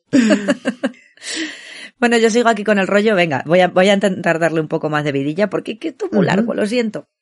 No, es que eh, menuda, menuda la historia de la Es que tiene Susan. mucha, mucha, Sí, mucha. hay mucha plancha aquí. Bueno, el caso es que toda esta investigación cada vez era más rocambolesca, tenía menos sentido, el comportamiento de Joshua no había por dónde cogerlo y lo peor de todo, no se sabía nada de Susan, claro. Es que es eso, y nadie, y, y el, el marido, que se supone que tenía que ser el que estaba más mm, interesado en saber dónde estaba su mujer, pasaba. Pasaba del tema. Dices, Es aquí huele. Por lo menos Chris Watts disimuló, no lo estoy poniendo aquí de ejemplo de nada, Dios me libre, pero hace el paripé Sí, sí, este ni eso. Es y que no. se esforzó. Mm. Nada. Entonces, bueno, eh, aquí este, el, el- el policía le preguntó por la acampada nocturna, ¿vale? Y Josh le dijo que Susan estaba al corriente del plan y le parecía bien, ¿vale? Recordemos que era diciembre, que había aviso de tormenta de nieve en la zona. Coges y te llevas a tus niños de dos y cuatro años de acampada en mitad de la noche. Sí, con un temporal, sí, sí, que tiene todo el sentido, desde luego. Lo normal. Y luego encima le dice que claro, que no fue al trabajo porque es que se había hecho la picha un lío y se pensaba que era sábado en vez de domingo. Y Vamos. claro, pues cuando se dio cuenta, pues ya era tarde para llamar al trabajo y pedir perdón. Con lo cual, pues me tiro por ahí 12 horas más para llevarme a los niños a comprar una pizza. Sí. ¿Vale? Todo esto, el interrogatorio. Las respuestas cada vez más vagas. No sé, no recuerdo, no estoy seguro. Claro, esto dificultó mogollón la tarea de los investigadores porque no había manera de, de descubrir ni mentiras, ni, ni contradicciones, ni nada. La cosa es que él parecía totalmente despreocupado porque su mujer llevase desaparecida ya un día. Sí. El- la policía ya desesperada pues le pidió permiso para, para inspeccionar el monovolumen. Claro, date cuenta que no podían inspeccionarlo porque no había cuerpo y él no podía, no podía, no tenían pruebas contra él. Ya, claro. Con lo cual, realmente Sí, sí.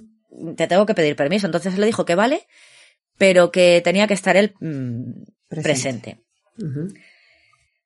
Total, que a todo esto lo limpió de arriba a abajo y bueno, encontraron en el maletero pues mm, varias cosas. Había un trineo de plástico, había un generador, gas- una lata de gasolina, una bolsa con equipamiento de, de acampada sin abrir.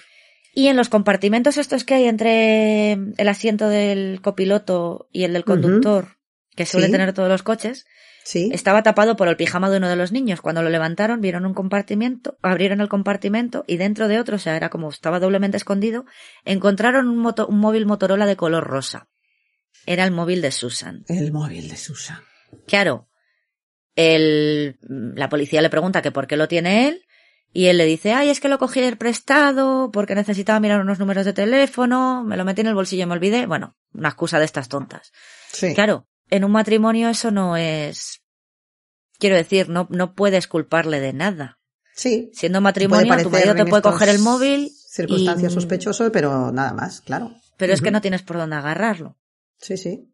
Entonces, bueno, a todo esto, y que, que ellos, aquí la- lo que dices tú, las luces, Justitas. es que esa misma tarde Josh había estado llamando al móvil de Susan, dejando mensajes en el contestador, diciéndole que estaba en la puerta del trabajo, para llevarla a casa, vamos, intentando cubrirse las espaldas cuando tenías tú el móvil. Pero de la manera más chapucera. Entonces, bueno, Sí. mm, a la policía, como no tenían nada con que acusarle, no les quedó más remedio que darle, que darle las llaves del coche, decirle que fuese al día siguiente a la comisaría.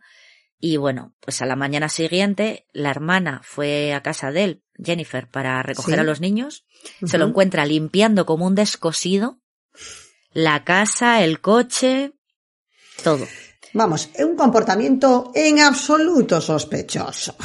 Nada. Y como siempre él con su reloj mm, biológico interno así descabalado, se supone que tenía que ir a prestar declaración a las nueve. Bueno, pues fueron como a la una de la tarde más o menos, o a las doce, una, porque claro, se tenía que duchar.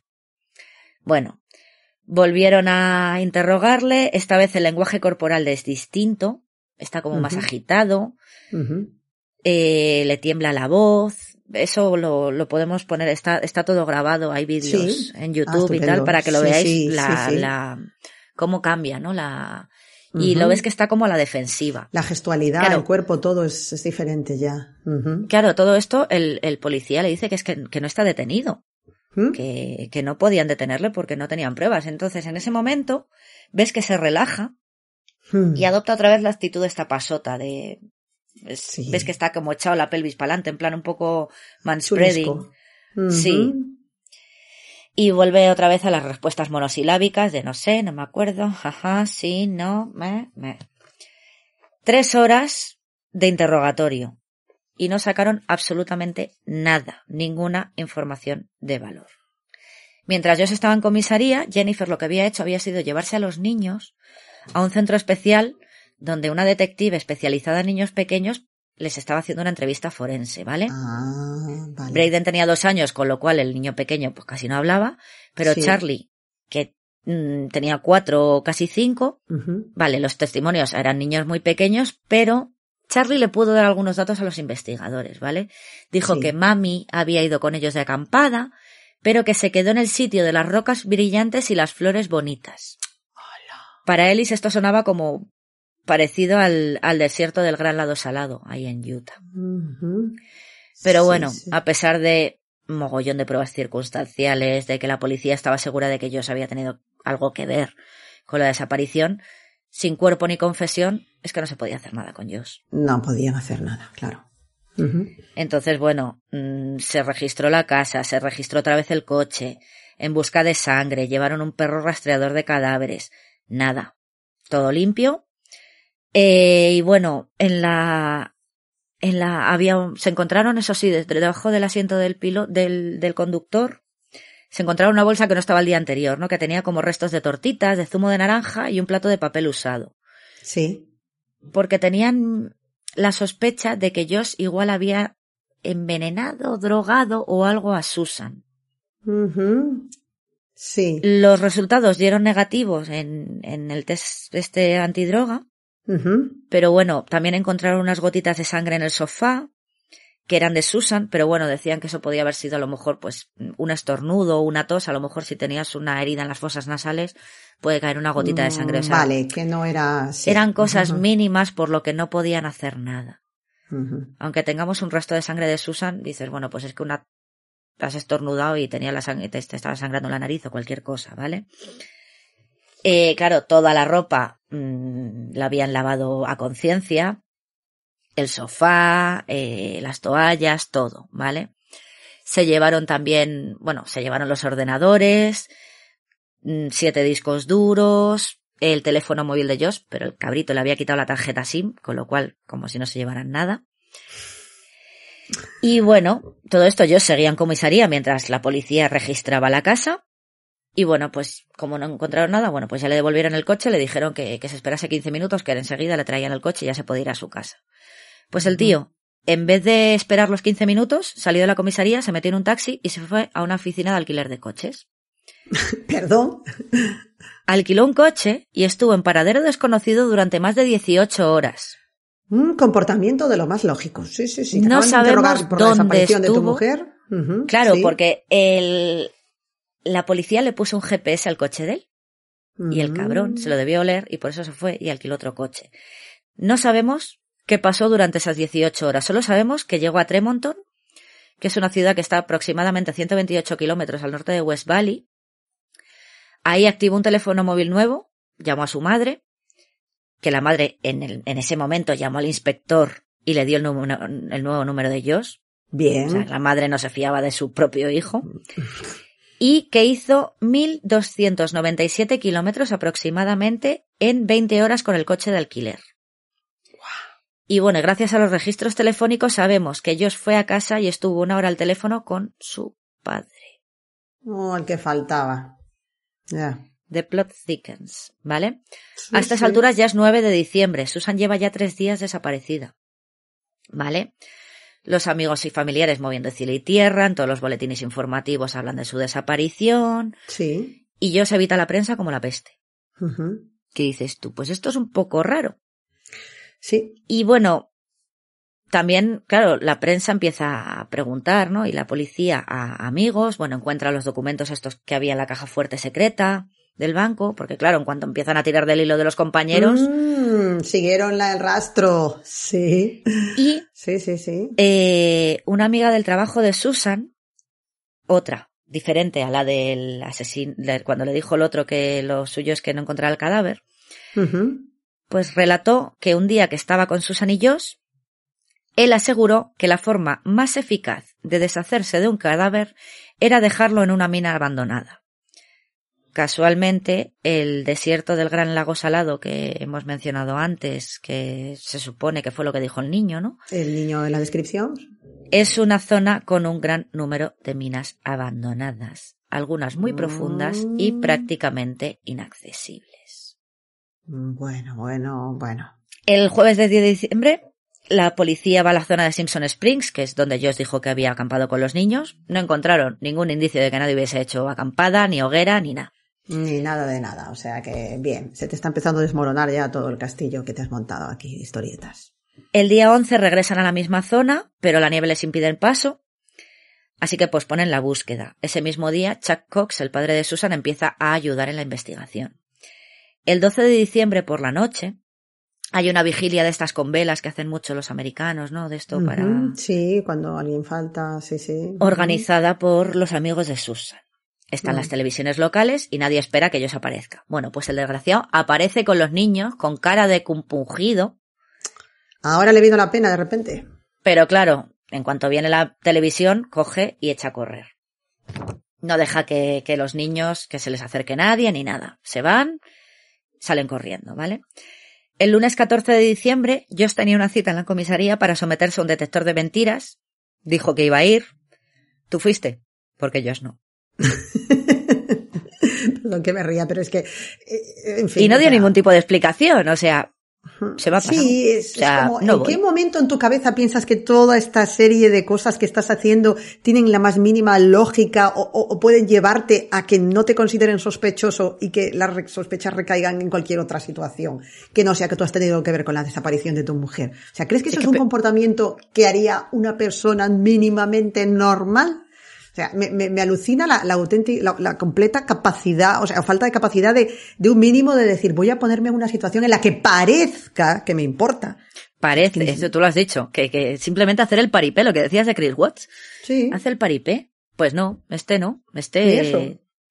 Pues eso, mm, tienes que ir al detector de... al, al polígrafo, ¿no? Como el sálvame. pues no voy. Ese Ah, bueno. mismo día recoge a los niños de la daycare, de la Debbie esta, que fue la primera que dio la voz de alarma, Y le dice que no van a volver. Así. que no los va a llevar más. Al día siguiente, el martes 15 de diciembre, Josh llama al, al quiropráctico de Susan y cancela todas las citas que tenía programadas. ¿Tú esperas que tu mujer vuelva Yo no esperaba. y cancelas las citas que tiene con el quiropráctico, con el dentista o con quien sea? Muy normal, desde luego que sí. Sí, sí. Eh, y bueno, después se presenta a la comisaría, ya no le quedaba más remedio, con su nuevo abogado, porque el inspector había conseguido una orden judicial para obtener muestras de la sangre de ellos. Mm. Ese mismo día, la policía declara oficialmente a Josh Powell como persona de interés, como lo llaman esto de person of interest, ¿no? Que, sí, persona de Sí, interés sí, en. La, en la En la, investigación. en la ¿vale? investigación. ujú. 17 de diciembre, nuevo orden de registro, la policía va a la casa de Josh, se llevan el cepillo de dientes, el peine de Susan, una factura de teléfono, y a pesar de haber hecho ya dos registros en la casa, siguen encontrando ordenadores, discos duros, pendrives y tarjetas de memoria, ¿vale? Requisan dos ordenadores portátiles y el nuevo teléfono móvil de Josh. Y además, como hemos dicho que tenía la teoría de que igual la había envenenado, miran el botiquín por si acaso, No vaya a ser. por si acaso. Ajá. Entonces, bueno, la mayoría de las cosas que encontraron fueron medicamentos, bueno, medicamentos, remedios homeopáticos, vamos a dejarlo ahí, pero sí que encontraron eh, dos medicamentos ya con prescripción. O sea, ya drogas, drogas que químicas. Necesitas receta. Sí, sí, sí, sí, sí. sí, Uno sí. era, bueno, una cosa, unas pastillas para infecciones urinarias, el monurol de toda la vida de aquí, y otro, que lo conozco yo bien, el monurol. Eh, otro eran eh, un relajante muscular. Mm. que ahí, a ver, por sí solo, hombre, no sé yo hasta qué punto si te, co- si te metes una caja entera de relajante muscular, ¿qué pasaría? Pero bueno, por sí solos, en principio no debería pasar nada, pero si los mezclas, a lo mejor letal no es, pero Pero cóctel explosivo lo tienes te garantizado. puede dejar un poco sedado. Por Sí, decirlo de alguna manera. por decirlo Entonces, bueno, suavemente. Sí. Claro, mm, la cosa se quedó ahí. A todo esto, mientras la poli estaba registrando la casa, Josh estaba de camino al trabajo de Susan. Volvemos a decir, mm, tú no estás esperando a que tu mujer vuelva. No. Para exigir que le transfiriesen todo el dinero del fondo de pensiones de ella a su cuenta personal. Porque él le había hecho firmar un poder notarial, no sé si te acuerdas, que valía más. Ujú. Sí, cuando viva. habían. Sí, sí. Entonces, pues dices, a ver, aquí está claro que mm, Josh no esperaba que ella volviese a casa y hemos dicho que era un, va- un poco rata y le gustaba mucho el dinero, ¿no? Y que no se molesta en disimular lo más mínimo, que lo único que le interesa ahora mismo es eso, es el parné. O sea, es que lo que decíamos, ni molestarte en disimular que te preocupas. Es terrorífico. Una, una ausencia total de empa- Es que es, es una cosa psicopática, es una ausencia de empatía brutal o de, de una tendencia ya narcisista. No, yo no sé, yo, yo creo que, bueno, luego lo comentaremos, pero es que en el perfil de este chaval para mí se mezclan tantas cosas que, que dices, Dios mío, bueno, en fin, sigue nada, nada, sigue. Sí, es, es curioso, es que es eso que dices, eh, yo qué sé, hace el paripé, aunque, que- a ver, que está claro, bueno, está claro, no se puede decir porque no había pruebas y es lo que le No pasó a la policía, que es que no hay por dónde agarrarle, no, no le pudieron, o sea, sí, Claro. Es persona de interés, ¿no? Porque pues todo apunta a ti, Sí. pero no tengo nada con qué agarrarte. Con lo sí, cual, sí, sí, sí, sí. Ahora mismo, pues estás, formas parte de la investigación, pero realmente no te podríamos llevar detenido. mm, Porque Hmm. no, sí, sí. porque no hay nada, Sí. no hay nada, no hay cuerpo, que era lo que, lo que a él le importaba, ¿no? Lo que dijo ya una vez. Y no hay cuerpo, no, pues está oficialmente desaparecida. Es que ni siquiera está oficialmente muerta. Claro. Sí, sí. Es una persona desaparecida. Entonces, claro, mm, no puedes decir la has matado. Pero bueno, que él cuerpo. seguía lo suyo, follow the money y ya está, a lo suyo, sí, sí. Totalmente. Bueno, esto ya 19 de diciembre, ya 12 días después de la desaparición de Susan, Josh coge gran parte de sus pertenencias, mete a los niños en el coche y se va a casa de su padre, otra vez en Puyallup, en Washington, ¿vale? Dejó West Valley, no volvió más a esa casa, bueno, fue a recoger alguna cosa, pero, pero ya está. Y allí, que dices tú, el padre y él, que se reía siempre de Susan, ¿no? De, de la fe que ella tenía, la fe Sí. mormona, de que ella iba a la iglesia, a la congregación y tal. Y él siempre la hacía de menos. Sí. Pues allí coge y se, eh, se mete en la congregación del barrio de su padre. Anda. Y tú dices, ¿por qué? Volvemos a que era una rata de dos patas.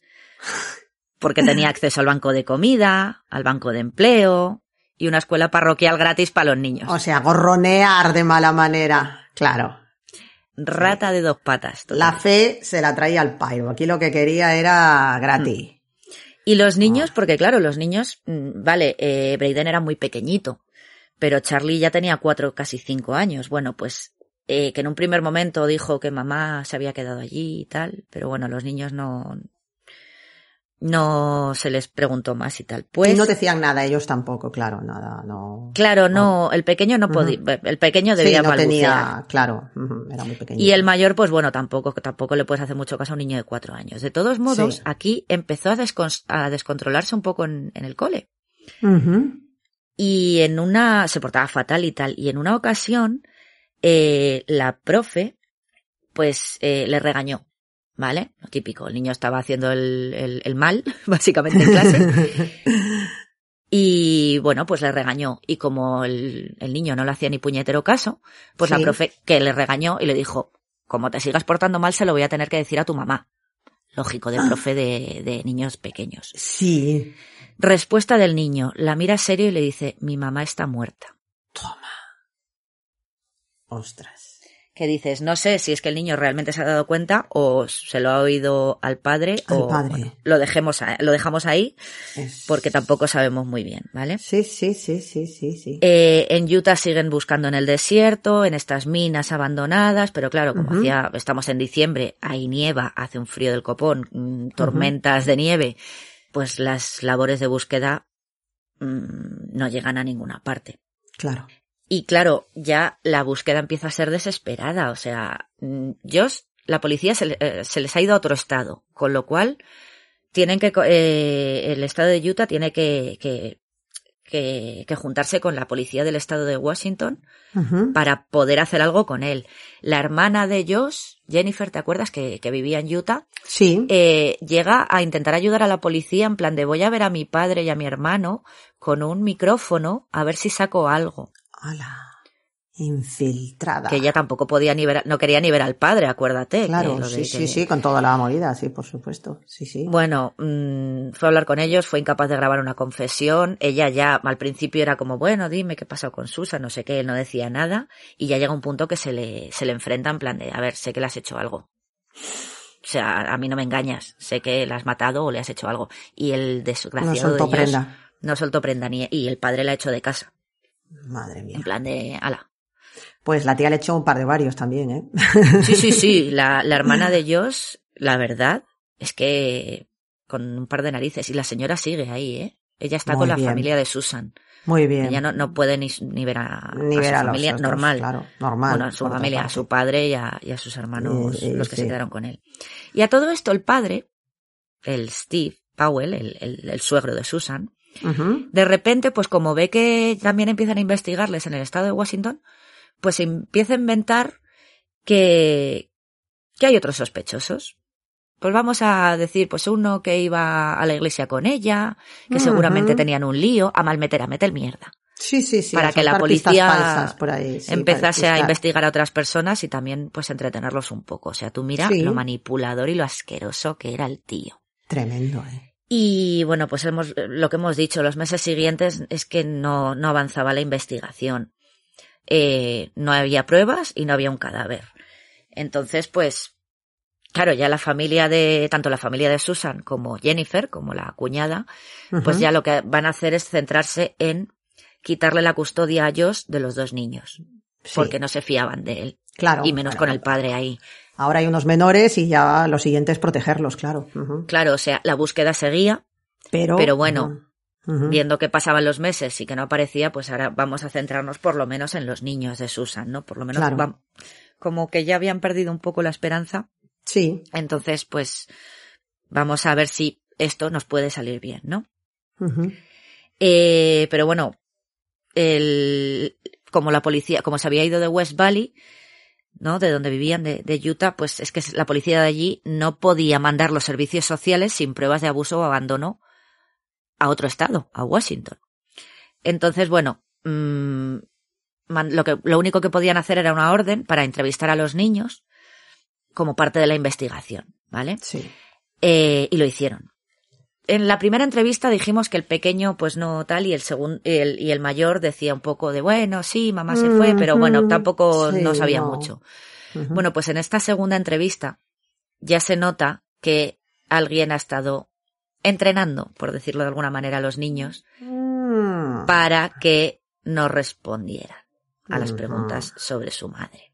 Vale, se veía claramente que habían estado ahí practicando con el papá lo que tenían que decir, o mejor dicho, lo que no tenían que decir. Efectivamente. Bueno, eh, hemos dicho, Braden el pequeño era muy pequeño. Era muy pequeñito, pero Tenía el tres mayor- añitos, pero el mayor ya no quería hablar y salía de la habitación cada vez que, que los investigadores hablaban de su madre.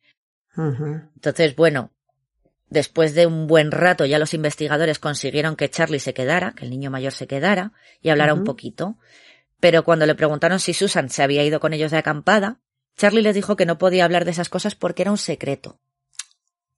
Y también dijo que su mamá se había perdido, pero que no vio dónde. Vale. Todo empieza ya a Entonces. tomar una forma muy, muy sospechosa, sí. Ujú. Ya, pero no puedes hacer nada más con No, esos niños. tienes conjeturas y, y tienes, mm, sí, intuiciones. sí. De todas formas, bueno, lo, lo comentarás después, supongo, bueno, da igual, es un, es un poco así una observación aleatoria, ¿no? Pero un poco lo de siempre, ¿no? Vemos aquí que las jurisdicciones de las policías, que al estar todo separado, ¿no? Las fuerzas de, la, de, la- de seguridad por un lado, o sea, quiero decir, las, las autoridades de un lado y de otro, este, al, al haber diferentes estados y todo esto, siempre acaban entorpeciendo todo de una manera bastante lamentable, ¿no? O sea, Sí, es eh, bueno y, y más que veremos recuerda un poco después. a Ted Bundy, ¿no? Que Claro. como iba de estado en estado, pues. exacto eso es sí Yo sí. te puedo pillar en este, pero no te puedo juzgar por lo que hiciste en otro estado. en el otro como, claro sí sí sí sí Entonces aquí pasa lo mismo. A ver, las poli- Mm. las, los dos departamentos de policía intentaron unirse en la medida de lo posible, pero claro, no es lo mismo la investigación que llevas en Utah, en West Valley, la policía, que tienes esto, con los de ahora está en Washington, no puedo hacer nada porque realmente no tengo ninguna demanda y no tengo nada que, ninguna prueba de que él, que ahora lo que querían era hacerle, eh, hacer era quitarle la custodia de los niños. de los niños claro Eh, sí, sí, no sí. tengo ninguna prueba de que él realmente esté maltratando a esos niños, por llamarlo de alguna manera. Entonces, claro, en Utah estaban investigando la desaparición de Susan, pero en Washington no. sí En Washington ya era una cosa de, por otro lado, de, por otro lado sí sí de un tema de, de, de custodia, sí de custodia. Entonces, mm, ¿qué, ¿qué puedes hacer? Bueno, a todo esto, yo y su padre se mantuvieron en silencio, alejados de las cámaras durante año y medio, más o menos. Y mientras tanto, los padres de Susan hacían todo lo contrario. Iban a todos los programas que podían, intentaban que el caso no se, no se olvidase. Y bueno, Sí, sí. ya las, los dos departamentos de policía se unieron en una cosa que me hizo mucha gracia que se llama la Operación Tsunami, ¿no? Para intentar, porque como tanto yo como el padre estaban callos como putas, para intentar provocarles y que hablasen. interesante Entonces, bueno, empezaron a hacer una búsqueda súper mediática, llamaron a, a la prensa y tal, en unas minas abandonadas cerca de Ely, en, en Nevada. Y luego hicieron un evento de estos que hacen mucho los americanos, de que te pones en una esquina y hacen el honk and wave, ¿no? De esto de que tienes que tocar el, el claxon el claxon y, y saludar, ¿no? Que te pones ahí con una pancarta en plan Sí. de, para que no se olvide, ¿no? Pues iban ahí con, con fotos de Susan, de sigue desaparecida, tal. Además, lo hicieron, eso fue en, en Puyallup, justo delante de una tienda a la que Josie y Steve iban mucho.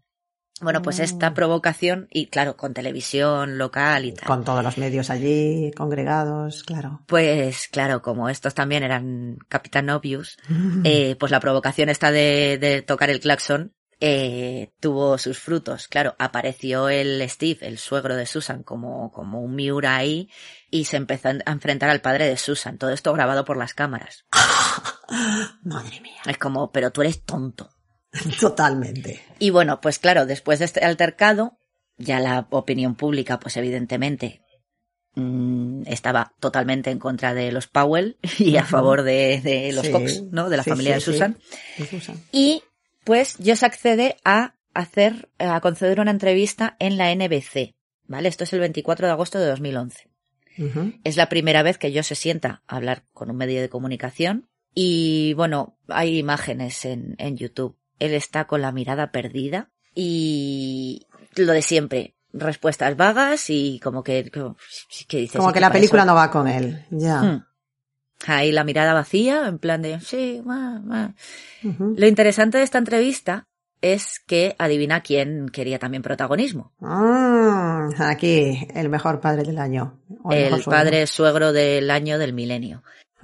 Estaba ahí y Steve Powell insiste en que también le entrevisten a él para exponer esta teoría que tenía él loca. Bueno, había dicho varios, tenía varias teorías, ¿no? De que Susan, que era un poco mm, pilingui y se había fugado con uno. Bueno, Mm. pues según él, esta teoría de que Susan se había fugado a Brasil con un compañero de la iglesia y también decía que iba a publicar online eh, los diarios de Susan, ¿vale? Los había escaneado y, y los quería publicar. Sí. Y bueno, el problema es que le salió el tiro por la culata, ¿vale? Él intentaba quitar a un poco a Josh del punto de mira Sí. y lo que acaba haciendo es confesando su obsesión por Susan. Él Ya. muy... Vamos, se acaba delatando que bueno, lo pillaron de, vamos, sí, sí, sí, sí, sí, con todo el equipo cayó. Claro, esto en su versión, evidentemente, pues él es el que, bueno, eh, Susan es la que le provoca a él, la define, la define como una mujer muy sexual, que le gusta coquetear, y bueno, y que disfruta incluso iniciando encuentros así fortuitos con él, con el suegro. Qué, qué manera de, Dios mío, de echar mierda, de verdad. Repugnante. Pero bueno, claro. Pero lo gracioso es que le salió el tiro por la culata. Y en su cabeza, además, seguro, seguro que él cons- ya no era simplemente que estuviese intentando manipular a la opinión pública para, para ensuciar la imagen de Susan. Es que estoy convencida de que en su cabeza, en el fondo, todo tenía sentido y realmente él era una pobre víctima de las manipulaciones de esta mujer perversa que quería seducirlo a toda costa. Seguro que él se había montado una película en su cabeza que Claro. eso tenía todo el sentido. En cuanto le dijo que no, seguramente haya sido eso. Porque claro, tú ves la entrevista y realmente es que, es que ves que la realidad era otra. O sea, es que habla, por ejemplo, eh, en un momento habla de- del roce de los pechos de Susan mientras le acerca al niño pequeño, a Braden, en una excursión al zoo. Vomitivo. O sea, O sea, con eso te estás, es que te estás retratando tú, claramente. te estás coronando. ¿Y qué pasó? Claro. Pues que al día siguiente todos los titulares eran sobre Steve Powell. y el puñetero baboso que- y lo asqueroso que era. ta- ya. Y además, Joder. es que, es que eh, baboso y encima tonto. Al confesar que tenía los diarios de Susan, pues la policía obtuvo lo que necesitaba, un motivo para registrar el domicilio de Steve Powell ya por fin en Washington. Vengo. Por gilipoller. ¿Vale? Sí, sí, sí. Total, que la policía se presenta ahí con, con la orden de registro de la casa y de los coches, tanto de ellos como de Steve. Esta vez, claro, se encuentran muchísimo más de lo que imaginaban, ¿vale? Ordenadores, discos duros otra vez. El problema de estos discos duros, porque dices, jolín, todas las veces que han, que han entrado a registrar la casa se han llevado mogollón de portátiles, de ordenadores, de discos duros, de pendrives, pero es que el desgraciado de ellos todo lo encriptaba. Y a día de hoy, el FBI sigue intentando desencriptar toda esa información. Pero es que luego por encima el cabronazo que, que, que- es que controlaba de informática hasta el punto de, de- vamos, me parece ya Hombre, todo el santo día delante del ordenador. Claro, es que tú Algo tenía que no- aprender. lo que tiene no dar un palo al agua, que había aprendido el muy repugnante a cómo encriptar los archivos que el FBI ni siquiera ha sido capaz a día de hoy. Me dice, bueno, bueno, bueno, bueno. Sí, sí, sí, a día de hoy el, el FBI sigue, a ver, hay algunos que sí, pero hay muchos que todavía no han conseguido desencriptarlos. Pero ¿qué pasa en este, en este registro? Pues que descubren que esta obsesión que tenía Steve Powell con Susan era peor de lo que hemos contado ya de más allá del acoso este de ay es que sé que me dejaste acariciar tus piernas depiladas y ella le dijo baboso vete a tomar viento bueno tenía un archivador lleno de cosas de Susan. Bolsas con ropa interior que había robado de la cesta de la ropa sucia de Susan. O sea, bragas sucias. Fotos y vídeos voyeur, llamémoslo, de Susan andando por la calle, por casa, incluso en ropa interior hecha a escondidas. ¿Te acuerdas de lo de que creía que había visto el espejito cuando se estaba duchando en el una vez? baño. Pues Ujú. fotos y vídeos, pero cientos, ¿vale? De Susan. 15 cuadernos de 150 páginas cada uno, llenos de textos escritos sobre Susan. Madre. Salvando las distancias me estás empezando a recordar al psicópata de Seven, tío. O sea, es que veo a la policía ahí sí, sí, sí. bebiendo cuadernos y cuadernos, todo aquí diciendo, Dios mío, necesitamos más gente. Este puto perturbado, Dios, tiene aquí un arsenal de obsesión. Bueno, y ahora viene lo peor. Bueno, lo peor, si esto ya no era asqueroso, o sea, ya era, ya era, ya era repugnante, ya eras un puto babas y eres un... Me das cosa de decirlo. Eh, también había montajes de fotos pornográficas editadas con la cara de Susan. Ah, por Dios. Fotos y vídeos de Steve masturbándose viendo las fotos, las imágenes de Susan. Bueno. Y lo peor ya de todo, ya de esto de, bueno, peor. A ver, todo es horroroso, pero es que esto es me da un asco, pero- un asco especial.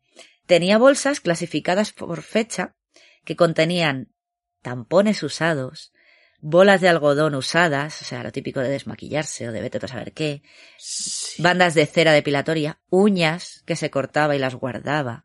O sea, era un Eh, puñetero creep de manual. Era la cosa más repugnante. Por favor, o sea, es, es ya, ya lo que te O digo. sea, una cosa es que no lo estoy justificando, pero una cosa es que digas, bueno, me gusta mi nuera, la grabo, eh, la veo atractiva, y otra cosa es ya esto. Tengo aquí un arsenal de, de- de- hasta de restos biológicos, o sea, soy una... No, no tengo palabras, de verdad. Me acabas de dejar. aquí el, la bomba final de Steve.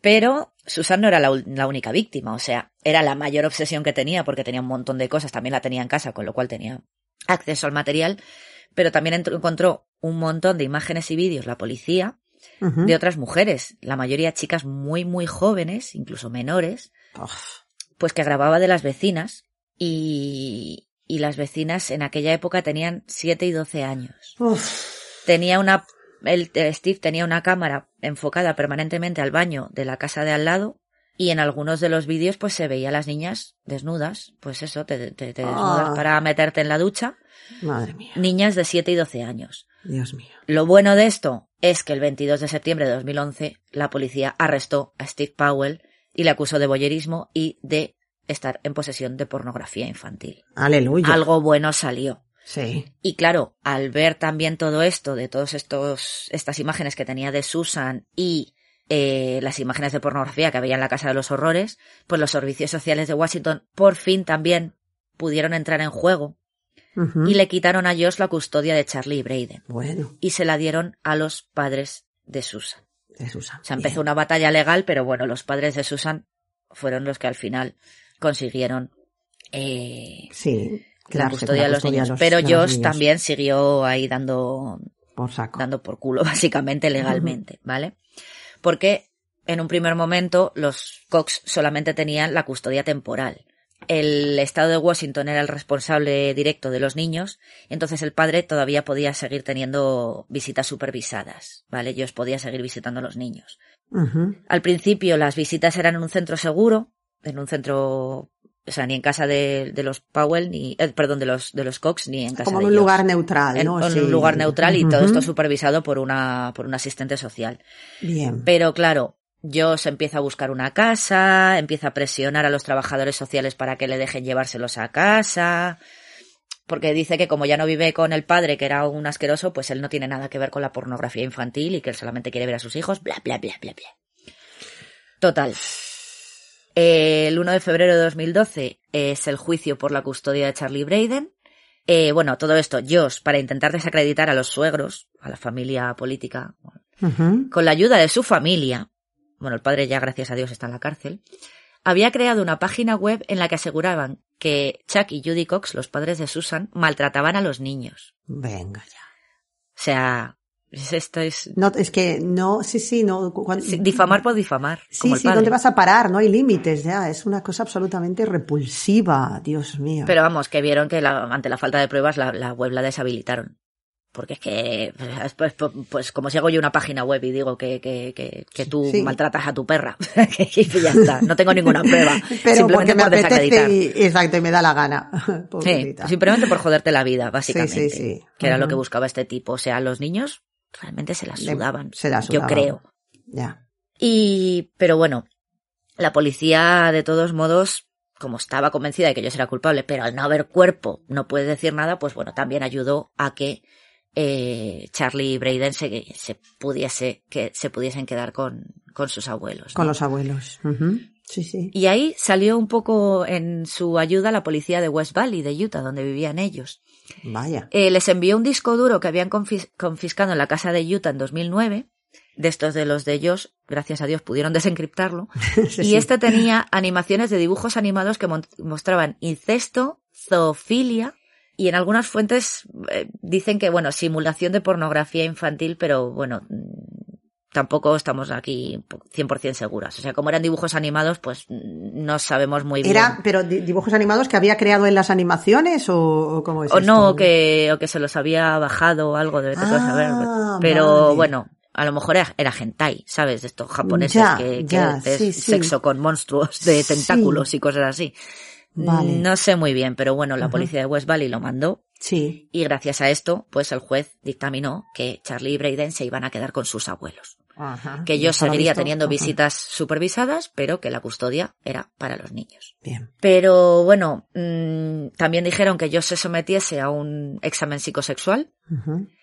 Eh, esta evaluación desveló que yo tenía rasgos de personalidad narcisista. Tenía, bueno, era incapaz de admitir incluso pequeñas deficiencias o debilidades personales. Sí. Pero, ¿qué dices tú?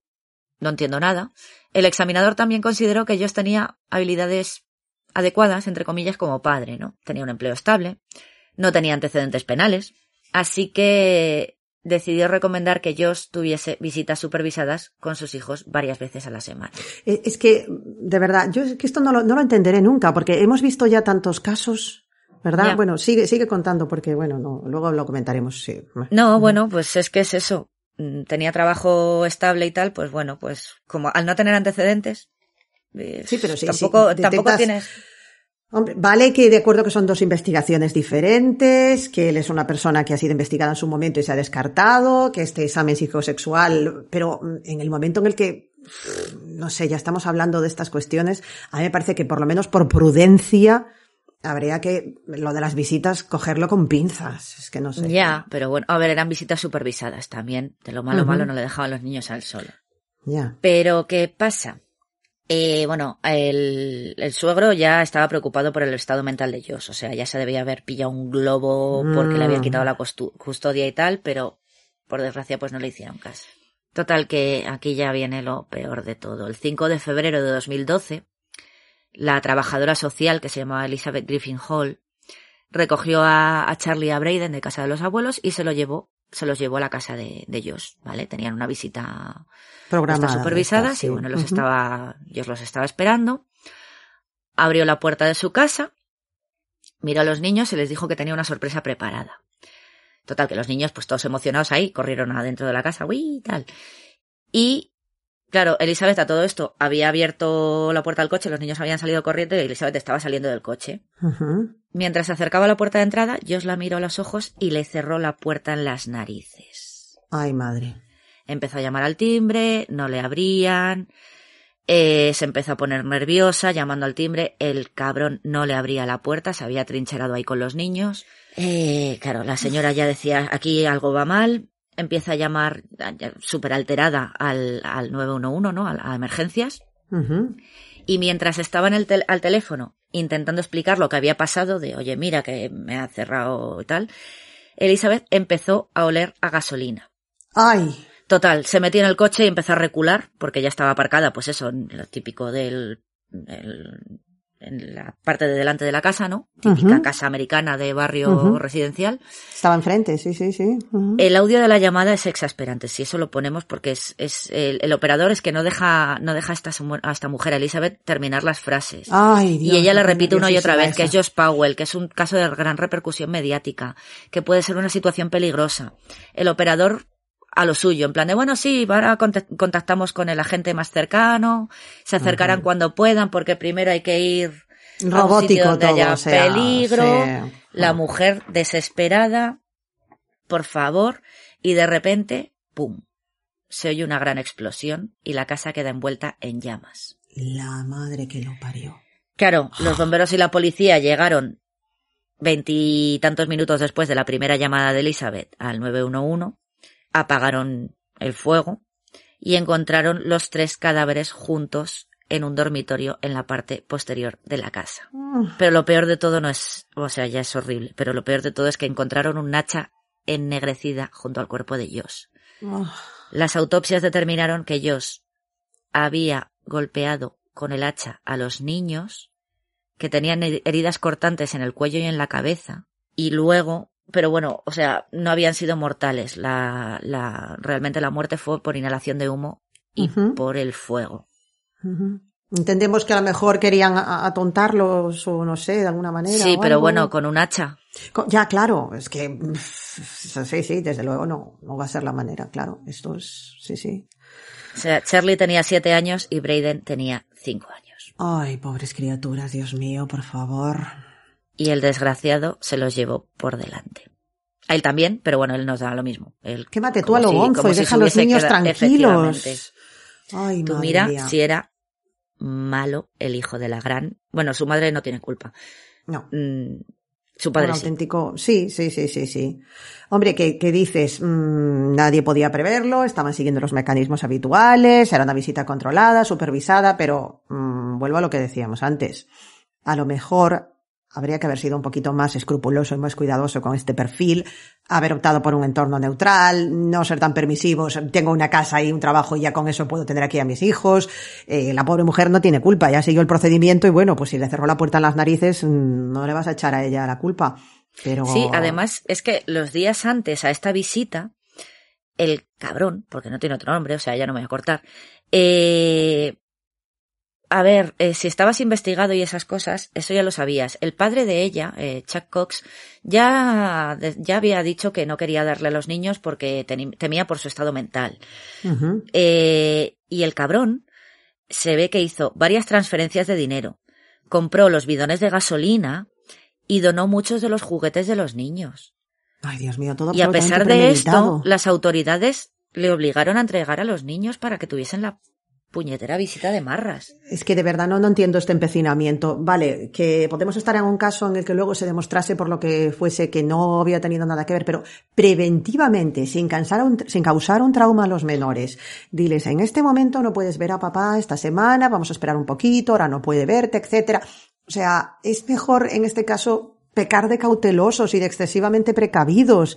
Eh, no sé, vale que, que sí, que, que retrospectivamente se ve todo muy fácil, pero por- es que lo hemos visto ya varias veces esto. ¿Por qué, entre comillas, pecan de confiadas? ¿Por qué hay esta insistencia en que todo tenga que seguir y las visitas y todo esto? Vale, no quiero que ahora ningún padre divorciado se me eche encima, porque lógicamente que estamos hablando de un perfil excepcional, de un hombre Sí, sí. completamente narcisista, ególatra, trastornado, enfermo y, y un demente. Pero no, no entiendo esto. Es, Sí, a ver, esto es lo de siempre, lo de que pagan justos por pecadores, pero Claro. claro, pero al- bueno, al revés, no pagan ni justos ni pecadores. Pero es lo que dices, eh, simplemente, aunque ya no solamente sea por el tema de la custodia, que va por otro lado, pero sabes que es una persona, aparte del examen eh, psicológico, psiquiátrico, que estás prácticamente al 100% seguro de que ha hecho, que ha matado a su mujer. Claro, es que, Que la ha hecho desaparecer. un asunto muy delicado. Es que, Que el padre mm, tiene lo que tiene. Eh, aunque solamente sea por eso, porque me dices, bueno, pues es que es un padre divorciado, vale. mm, Perfecto, pero una cosa es ser un padre puede salir divorciado un José- normal y te corriente. puede salir un claro. José Bretón, no te digo que no, Ajá, pero, pero eso es los que menos, Claro. menos mal. Pero es lo que dices tú, o sea, estamos hablando de, de un de un entorno familiar para darle de comer aparte. Eh, todo el contexto de la muerte de la mujer en circunstancias más que sospechosas. Decir sospechosas sería quedarse corto. No hay ninguna prueba sólida, pero todos los indicios apuntan claramente. Está en medio, envuelto en medio de una investigación que huele bastante mal. Todo el tema de la pornografía, el tema psicosexual. O sea, ¿qué más quieres? Es que es un cóctel molotov. No, no entiendo estas, de verdad que te lo digo de verdad. Ahí hay un fallo clarísimo. O sea, no se está pensando realmente en el bienestar de los menores. No, para nada. Para nada, porque además es eso, si es que ya el, el- el propio abuelo, que era el que tenía la custodia, Claro. el padre de Susan, dijo, mira, mm, me está dando miedito este, Esto como que no. Pues igual El le podéis hacer caso al señor, que ese señor mm, sí que no tiene ningún tipo de antecedente, que supongo que también pasaría un, un examen psicológico, porque supongo que por mucho que para fuera el poder abuelo, hacerse cargo, no claro. te dan así la custodia de los niños alegremente. Digo yo, vamos, no sé, yo ya, ya me espero cualquier cosa. Bueno, y aquí ya vamos a resumir un poco lo que ha pasado desde eh, la explosión. Bueno, porque es que luego también dices, es que Esta, la, explosión, perdona, es que me he quedado tan sobrecogida con, con este acto final. ¿En qué año fue? En 2012. Vale. El, déjame que mire, el 5 de febrero de 2012. vale, bien. Bueno, pues el 11 de febrero de 2013, un año después, el hermano de Josh, Michael Powell, acuérdate que eran, bueno, era Jennifer la mayor Sí. Josh, otros dos hermanos, John y Michael me parece que se llamaba, y otra hermana, Alina. Y Sí. los pequeños eran los que vivían con el padre. Sí. Pues el hermano de Josh, Michael, que muchos creen que ayudó a Josh con la desaparición de Susan, ahí lo dejamos, se suicida saltando de lo alto de un aparcamiento en Minneapolis. Mm, Mande. Se lleva los secretos a la tumba. A este le entrevistó, le interrogó la policía varias veces. Y bueno, se descubrió que Michael había abandonado un vehículo Ford en un desguace de Oregón. Al registrar el vehículo con perros rastreadores, se determinó que en algún momento había habido restos humanos en el maletero. Ay, la leche, que también estaba metido en el ajo el hermano. Qué fuerte. Y otro que también. 25, Ujú. perdón, 21 de agosto de 2015, Stephen Powell le sentencian a cinco años de cárcel y se le acreditan los 17, los 17 meses que, lo- los, bueno, el tiempo que ha pasado ya entre rejas esperando la sentencia. Total, que el 1 de julio de 2017, perdón, el 11 de julio, eh, se pone a libertad a, a Steve Powell. El 28 de julio de 2018 muere, dicen que de un ataque al corazón, y tampoco dijo jamás nada. O sea, otro que se llevó los secretos sobre la desaparición de Susan a la tumba. Ahora, bien muerto está. Ya, pero es cabreante. Permíteme claro. que me Sí, diga. sí, sí, sí, Ya. sí, por supuesto, vamos, sí. Y ya, como sabes que somos medio brujas, esto es de hace nada, o sea, de febrero de este año, 2022. Sí. Un equipo de exploración de cuevas dirigido por Dave Sparks, que es un productor de- del programa de Discovery Channel, Diesel Brothers, asumió el desafío de buscar en un pozo de, de una- uno de estos pozos abandonados de- de- vamos, de unas minas en el desierto de Utah, buscar los restos de Susan. El equipo descubrió varias costillas, posibles vértebras humanas, restos de ropa y otras posibles pruebas de restos humanos en el pozo de la mina. Estos restos se enviaron a un laboratorio y las pruebas de ADN concluyeron que ninguno de estos huesos pertenecían a Susan Powell, Ah. sino que eran restos de animales. De la ropa aún no se sabe. Ya, bueno, porque sí, animales, pero que iban vestidos. Ya, Ya.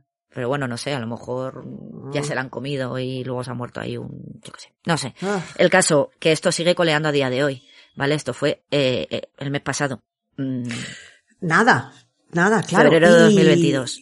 ¿Y qué pasa con la, con la familia de Susan? Eh, ¿qué, qué están haciendo ahora mismo? Porque me imagino que esto seguiría, claro. eh, Ellos siguen. que- Ellos que- que siguen intentando que el caso no, no se, no se enfríe. no se olvide, no se olvide, y es que tampoco se puede hacer más, o sea, es que Susan ni siquiera ni- sigue siendo una persona desaparecida, a pesar Ya. de el destino que sufrieron sus hijos.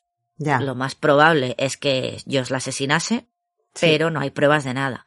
De todos modos, desde marzo de 2018 ya ha habido varias peticiones de, para declararla muerta. De hecho, en la tumba de, de Charlie Braden está Susan. O sea, Sí. está el nombre de Susan que pone que desapareció en diciembre de, de 2009. Vaya. Entonces están intentando que se la declare muerta y que la causa de la muerte sea homicidio, pero el caso sigue, sigue abierto. Al no haber restos. Susan sigue siendo una persona desaparecida.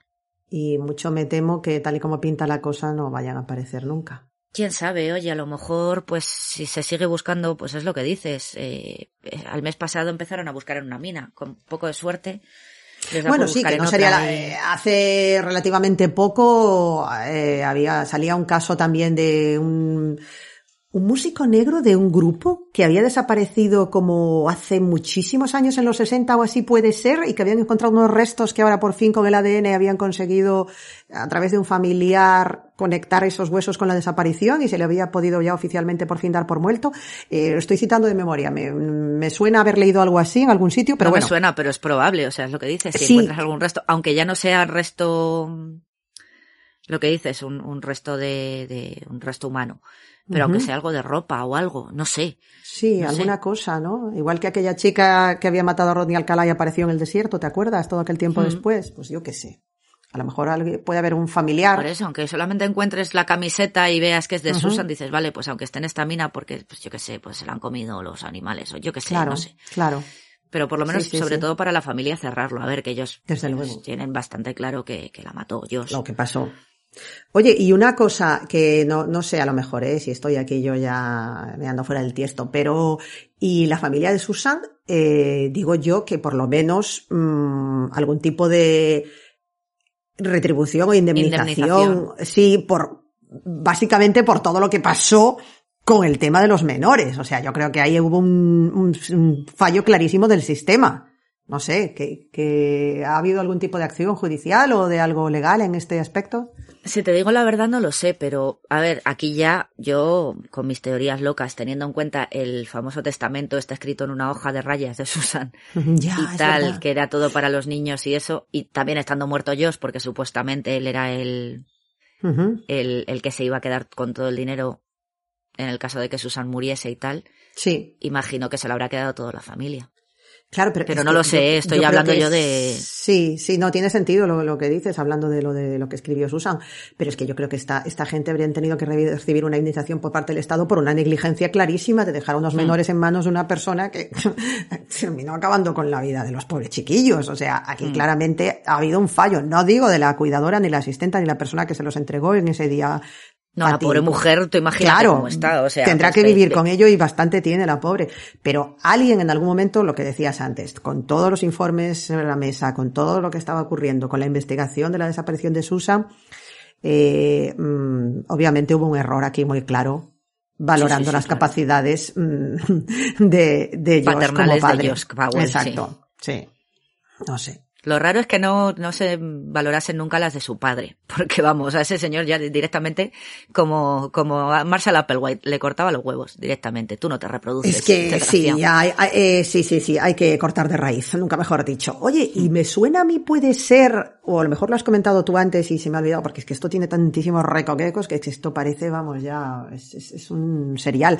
Algo de que se había descubierto o había llegado a comentar la exmujer que Steve le enseñaba pornografía a Josh cuando era pequeño o algo así, o a los hermanos, algo así.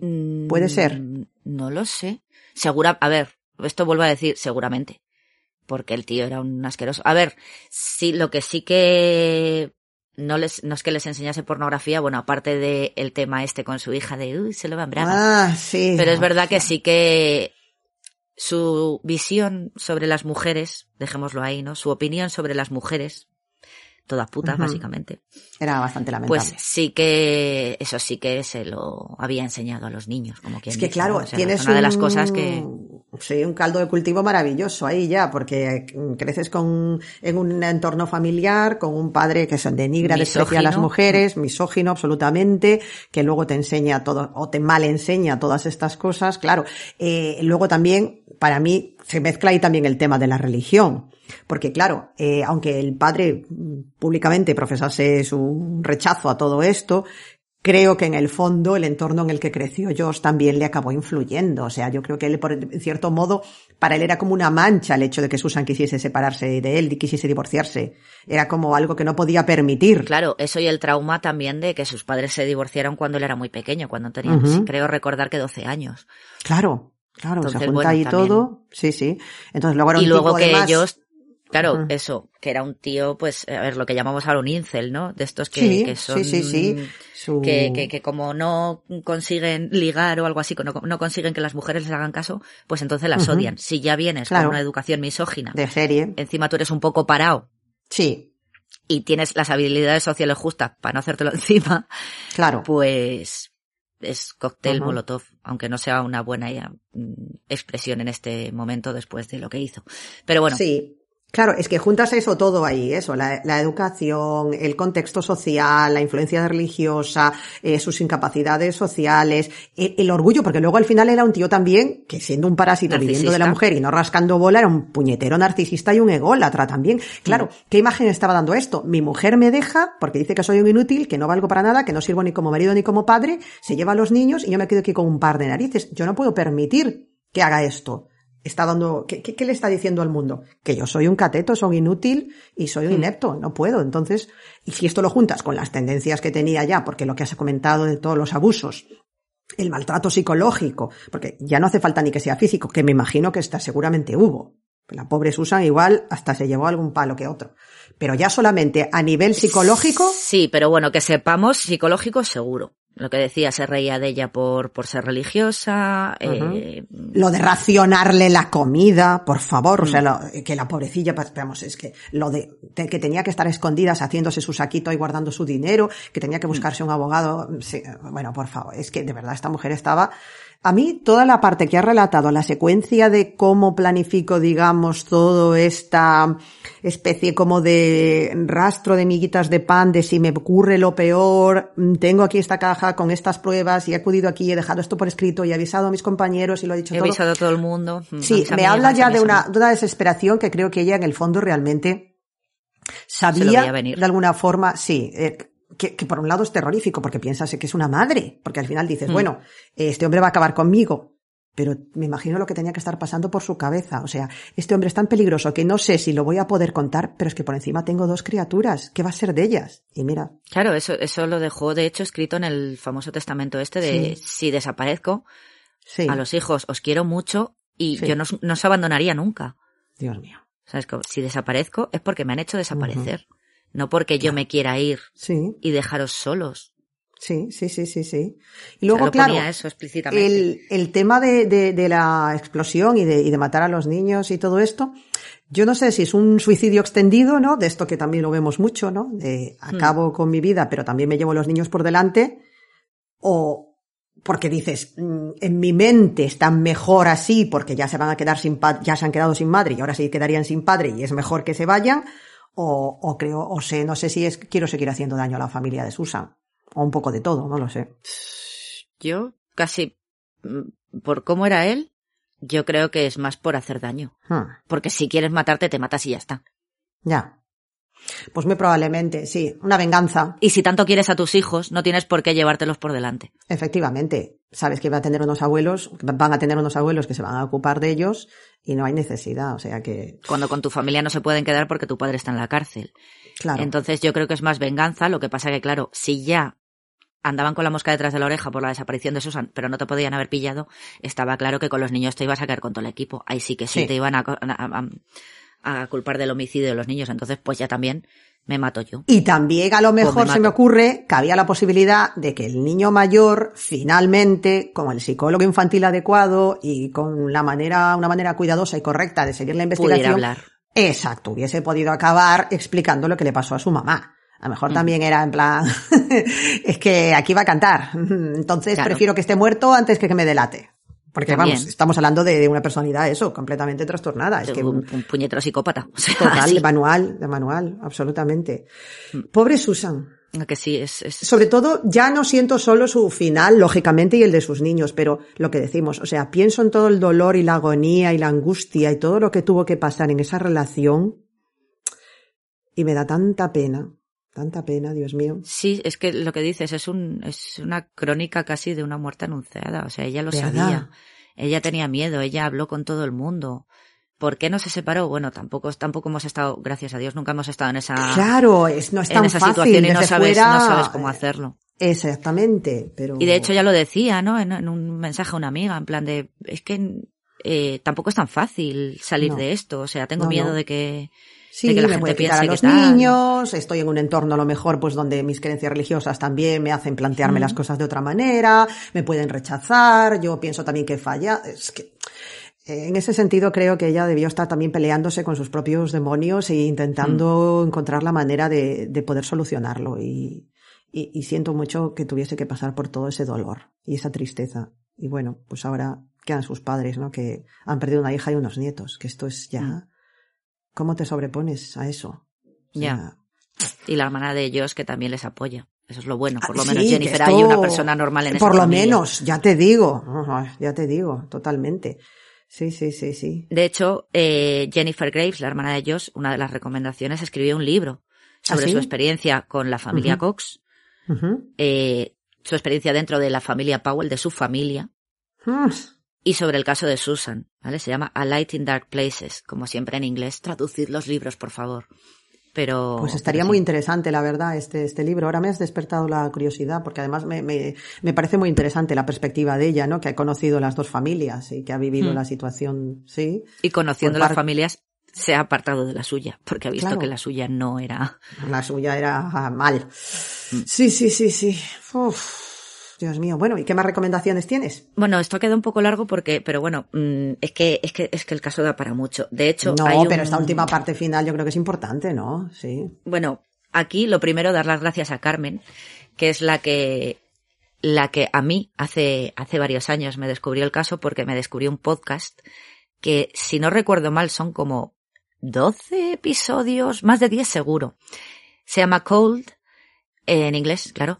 Está disponible en Amazon Music, es exclusivo, pondremos el, el enlace al- al- en el blog. Y es que es solamente sobre el caso de la desaparición de Susan Cox Powell.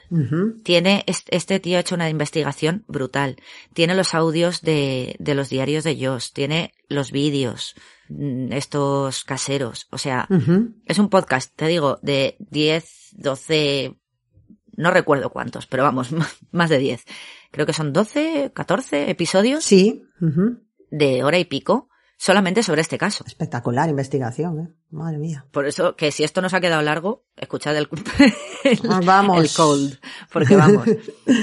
Y claro, Carmen ha sido la que realmente se ha pegado el currazo al César lo que es del César. Carmen, la, la otra cruela en la sombra, que no aparece La- aquí sí, en, los, nuestra en los podcasts. documentalista, pero como nuestra quien dice. documentalista, investigadora, sí, sí, que nos ayuda con los casos. Sí, porque le da, le da vergüenza hablar. Entonces, bueno, pues yo cono o sea, yo conocí el caso por ella. Yo flipé cuando escuché el podcast, era en plan de, pero qué leches es esto. Y claro, ya me puse también un poco a investigar. Digo, ay, ay, ay. Entonces, hay una miniserie de 2019 que es en, en- creo recordar, son dos capítulos, que se llama The Disappearance of Susan Cox Powell. Creo recordar que está en Vimeo, puede ser, o en Dailymotion, de esto que le, la está revirá, de esto que la dan así de Ah, vale, para que no, Para te, que la, no la no te quiten el vídeo, sí, sí, vale. Y luego también, esto que te gusta a ti mucho, el programa 2020 de la, de la ABC, hay un especial que se llama If Something Happens to Me, si algo me pasa, o si algo Vale. me llega a pasar. Ya tengo para esta Ese está en noche. YouTube, eh, pondremos todos los enlaces en, claro, to- está todo en inglés, es el problema. No sé si a lo mejor de esto de los subtítulos automáticos se, Se puede poner. activar, sí. Pero bueno, pondremos todos estos enlaces en, en el blog y si encontramos alguno más así, en este, en el 2020 ves los vídeos que ha grabado el padre, Ujú. es todo muy así, está resumido, creo que dura dos horas, y, pero bueno, está bastante bien, sobre todo, aunque solo sea por ver las caras y ver los vídeos y ver a Sí, Susan. y, y- ponerle ahora todo esto, sí, cara a toda esta gente. Sí, sí, sí, sí. Vaya. Y pues poco más, bueno, poco más, ¿qué, qué más quieres? Madre mía, es que solo con el podcast ya vamos. no, no, Carmen ha hecho un trabajo espectacular porque resumir todo esto y esta historia con tantos giros y con tantas, eh, sí, vamos, es, es impresionante, no, no, no, todo, todo. y yo he aquí. resumido. Y Ah. yo he editado, porque esto era más largo, pero he dicho, bueno, ya nos vamos a ir aquí a, a las cinco horas con Mario, cinco Ya. horas con Susan, y ya igual era como mucho. Sí, sí, sí, no, pero vamos, es que la historia tiene, tiene unos recovecos y, y, y unas, es que menudo, menuda galería de personajes, Dios mío. Mm, sí, es terrorífico. Mm, la- el término de familia disfuncional realmente aquí se queda corto. O sea, aquí esto es, esto me ha recordado un poco Capturing the Friedmans. No sé si recuerdas este Sí. del padre que daba clases de informática a los chavales y todo. O sea, esta, esta cosa como de las familias donde se acumula toda la mierda y todo el trastorno y la psicopatía y la perversión y esto como que pasa a la siguiente generación y sigue ahí como... ugh. O sea, estas historias a mí me, me producen hay una desazón muy grande porque es que dices, el mal no se queda en una sola persona y acaba afectando la vida de, de otra gente. No, te lo, te lo enseñan al final. Claro, y ya no es Susan tuvo una vida pues en la que pensaba que iba a tener un matrimonio feliz con el hombre de su vida, criando unos niños preciosos, tuvo un sufrimiento y una ansiedad y una angustia espectaculares por cuidarlos y protegerlos y protegerse a sí misma del calvario de sus padres una vez que ella muere y desaparece o desaparece. Desaparece, Supone- bueno, sí. De- de- Entendemos no podemos que- decir otra cosa. Claro, pero es que luego además enfrentarte a estos, a estos monstruos y que finalmente tu yerno se acabe llevando a tus nietos por delante de una manera tan cruel cuando en el fondo todo esto se podría haber evitado. Hmm. Bueno, yo creo que es muy importante eh, que recordemos que estamos hablando de un caso de maltrato. Sí. Sí, sí, sí. Importantísimo esto, ¿verdad? Y que hay que hacer, es eso, lo, lo malo de Susan es que a pesar de todas las pruebas que ella había dejado, eh, hasta que no fue demasiado tarde no se podría haber evitado. Claro. Pero claro, hasta que no desapareció no se puso en marcha nada, porque ella había hablado con sus compañeros de trabajo, con amigos, pero realmente lo que tenía que haber hecho. Bueno, a ver, aparte de hablar de todo esto. Sí, que está muy bien que lo policía. comuniques a- efectivamente. Háblalo con tu círculo más cercano, pon en aviso a otras personas, pero eh, ponlo en conocimiento de las autoridades. Avisa a la policía. El teléfono, aquí tenemos un, en España un teléfono para esto, todo el mundo lo sabe y si no lo, lo decimos otra vez. El 016, El, ¿eh? 016. Y, y bueno, pues si tú ves algo también, puedes denunciarlo. No hay ninguna, o sea, no te va a implicar absolutamente en nada. El otro día eh, estaba escuchando al juez Taín, ¿no? Conocéis al- a este juez, ¿no? El que llevó el tema de la desaparición del códice y de muchas cosas. Bueno, aquí en Galicia es bastante mediático, sale bastante en los medios. Y hablaba de, a raíz de otra historia completamente diferente, que si tú presencias o eres conocedor de malos tratos en tu entorno, tu vecino, el amigo, el de enfrente, el del otro lado, que puedes ir perfectamente y denunciarlo ante la policía, que no te va a implicar en nada, que no va a suponer ningún problema para ti, ni te va a, ni, te va a perjudicar. Al contrario, puede que la persona necesite ayuda, no sepa cómo pedirla o no sea capaz, y puedes estar haciendo algo que puede salvar una vida o varias, como en este caso. Entonces, por favor, no miremos a otro lado. Todos, en alguna manera, podemos contribuir, en la medida de lo posible. Es tan sencillo como eso. Yo no digo que nadie vaya aquí de salvador del mundo, porque a lo mejor no eres capaz o no te ves capacitado para enfrentarte a esta situación o crees que te puede poner en peligro a ti o a esa persona. Pero lo dicho, 016, o sea, es tan fácil como eso. Entonces, bueno, esta historia nos enseña que, que uno solo a veces no puede salir de estas cosas y, que se necesita ayuda. Sí, ¿no? Y se necesita ayuda y se podría...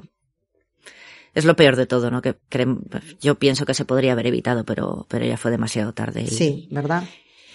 Es lo que dices tú, ¿no? La, ves como todo va conduciendo un desenlace fatídico que, que es como una cosa, ¿no? Que va cogiendo una inercia, empieza a rodar cada vez más velocidad y, y ya llega un punto en el que ves que no hay manera de pararlo y que nadie es capaz de, de ponerle freno. Sí. Es muy triste. Pobre Susan. Espero que, Pobre. bueno, sí. Es nuestro pequeño Sí. homenaje en el Día de la Mujer Trabajadora, Exacto. porque ella era la única que trabajaba en esa casa para sacar a sus niños adelante, porque lo que tenía no era un marido, era un parásito asqueroso y Era un hijo un de la gran... Sí. ¿Mm? Esta. Y bien muerto que está, aunque, aunque hiciera cosas horribles, que por desgracia se llevó a más, a más gente por delante. Ya se podía haber quemado el a lo Sí, Ya te digo. y, y tirarse Sí. una mina en Utah. Efectivamente, bueno, y quedarse allí para siempre ya. Pero bueno, ojalá si existe algo en algún lugar, esté Susan otra vez con sus niños y, y de alguna manera ya ha podido encontrar algo de paz. y ojalá, lo que hemos dicho, eh, el mes pasado, que siga habiendo que siga habiendo búsquedas y, y a ver si por lo menos para que la familia tenga tenga un, un duelo, que cierre ese duelo. ¿Verdad? De- Ojalá, de ojalá Susan. puedan. Sí, sí, la verdad que sí. Así que bueno. Pues nada, comentadnos qué os ha parecido este caso. ¿Lo conocíais? Yo la verdad que no, yo lo conocí a través de Carmen y de Gemma, no, no, no sabía nada de esta historia. Lógicamente me imagino que como os ha ocurrido a vosotros os habréis quedado completamente alucinados y sobrecogidos. Eh, ¿Qué pensáis sobre todo esto? ¿Creéis que las autoridades fueron quizá demasiado permisivas con el tema de la custodia de los menores? ¿Qué se podría haber hecho de otra manera? Si tenéis alguna otra experiencia que queráis compartir con nosotros o otra opinión sobre el programa, eh, os lo agradeceríamos muchísimo, como siempre. Eh, estamos aquí para entreteneros, para ayudaros, para informaros, pero sobre todo también para aprender. Si nos contáis alguna cosa que nos enseña algo, os estamos eternamente agradecidas. Tenemos ya una abogada de cabecera. Saludos para nuestra abogada de cabecera. Gracias, Asun. Asun, maravillosa. Eh, tenemos otra chica, Dios mío, perdón, ahora no me acuerdo del nombre, que, nos ha escrito a Instagram también y nos ha explicado maravillosamente con todo lujo de detalles también muchos temas legales muy interesantes que planteábamos en otros podcasts. Y, también quiero agradecerle muchísimo el esfuerzo porque eh, lo dicho, o sea, eh, sois maravillosos, dedicáis tiempo a contarnos cosas, a enseñarnos cosas, a explicarnos cosas y no nos hace tanta ilusión y aprendemos tanto. Y vemos además que, eso, que os acompaña y que os motiva y que os sirve para, ¿no? Para, para, compartir y, y, y, para sentiros también vosotros parte de una comunidad, que es un poco lo, lo que queremos, ¿verdad, Gema? Hmm. Sí, sí, sí. La- las, las personitas crueles. Sí, que nos sí, hace sí. mucha ilusión. Mucho. Vale, bueno, es que no sé si decir el nombre porque me ha mandado el Instagram privado. Entonces, bueno, Bueno, ya sabe quién es. Bueno, además, bueno, ahí hay una conexión, no voy a decir nada más, ya se dará por aludida perfectamente, ya con esto ya sabe de quién estoy hablando y, y agradecerle eso a todas las, las personas, a todos los que nos escribís siempre y, y que estáis ahí al otro lado porque sin vosotros esto pues no, no tiene sentido porque bueno, a nosotras nos encanta el tema del true crime, pero nos encanta mucho más compartirlo. Aunque, aunque sea curro, ¿eh? Porque la pobre Carmen, sí, en este caso la pobre Carmen que se ha metido aquí, vamos, el, el currazo de la vida, vamos, sí, sí, sí, sí. Pero bueno, volvemos a agradecerle a Carmen, a Bea, a Bea no, porque se fue con el billete de lotería con Henry Cavill, así que nada, que le den. Y me ha mandado Y- una postal ni de las Seychelles ni nada la tía, ¿eh? Y nada, agradecerte a ti que me hayas escuchado el rollo. No, por favor, eh, interesantísimo y como siempre me, me deja pensando en muchas cosas y, y- y también reflexionando y, aprendiendo muchísimo. Ha sido un caso súper interesante y, creo que has hecho un esfuerzo muy grande también resumirlo y, condensarlo para que se pueda entender bien todo lo que ocurre, porque lo dicho, Es que hay- aquí hay más hay giros de tela que cortar. Sí, sí, sí, sí. Sí. Así que nada, muchísimas gracias, Gema, de verdad, un placer. Nada. Y gracias a los que nos escuchan. Espero, esperemos que os guste. Y ya pues nos escuchamos la próxima semana. Un besiño. Un beso, chao.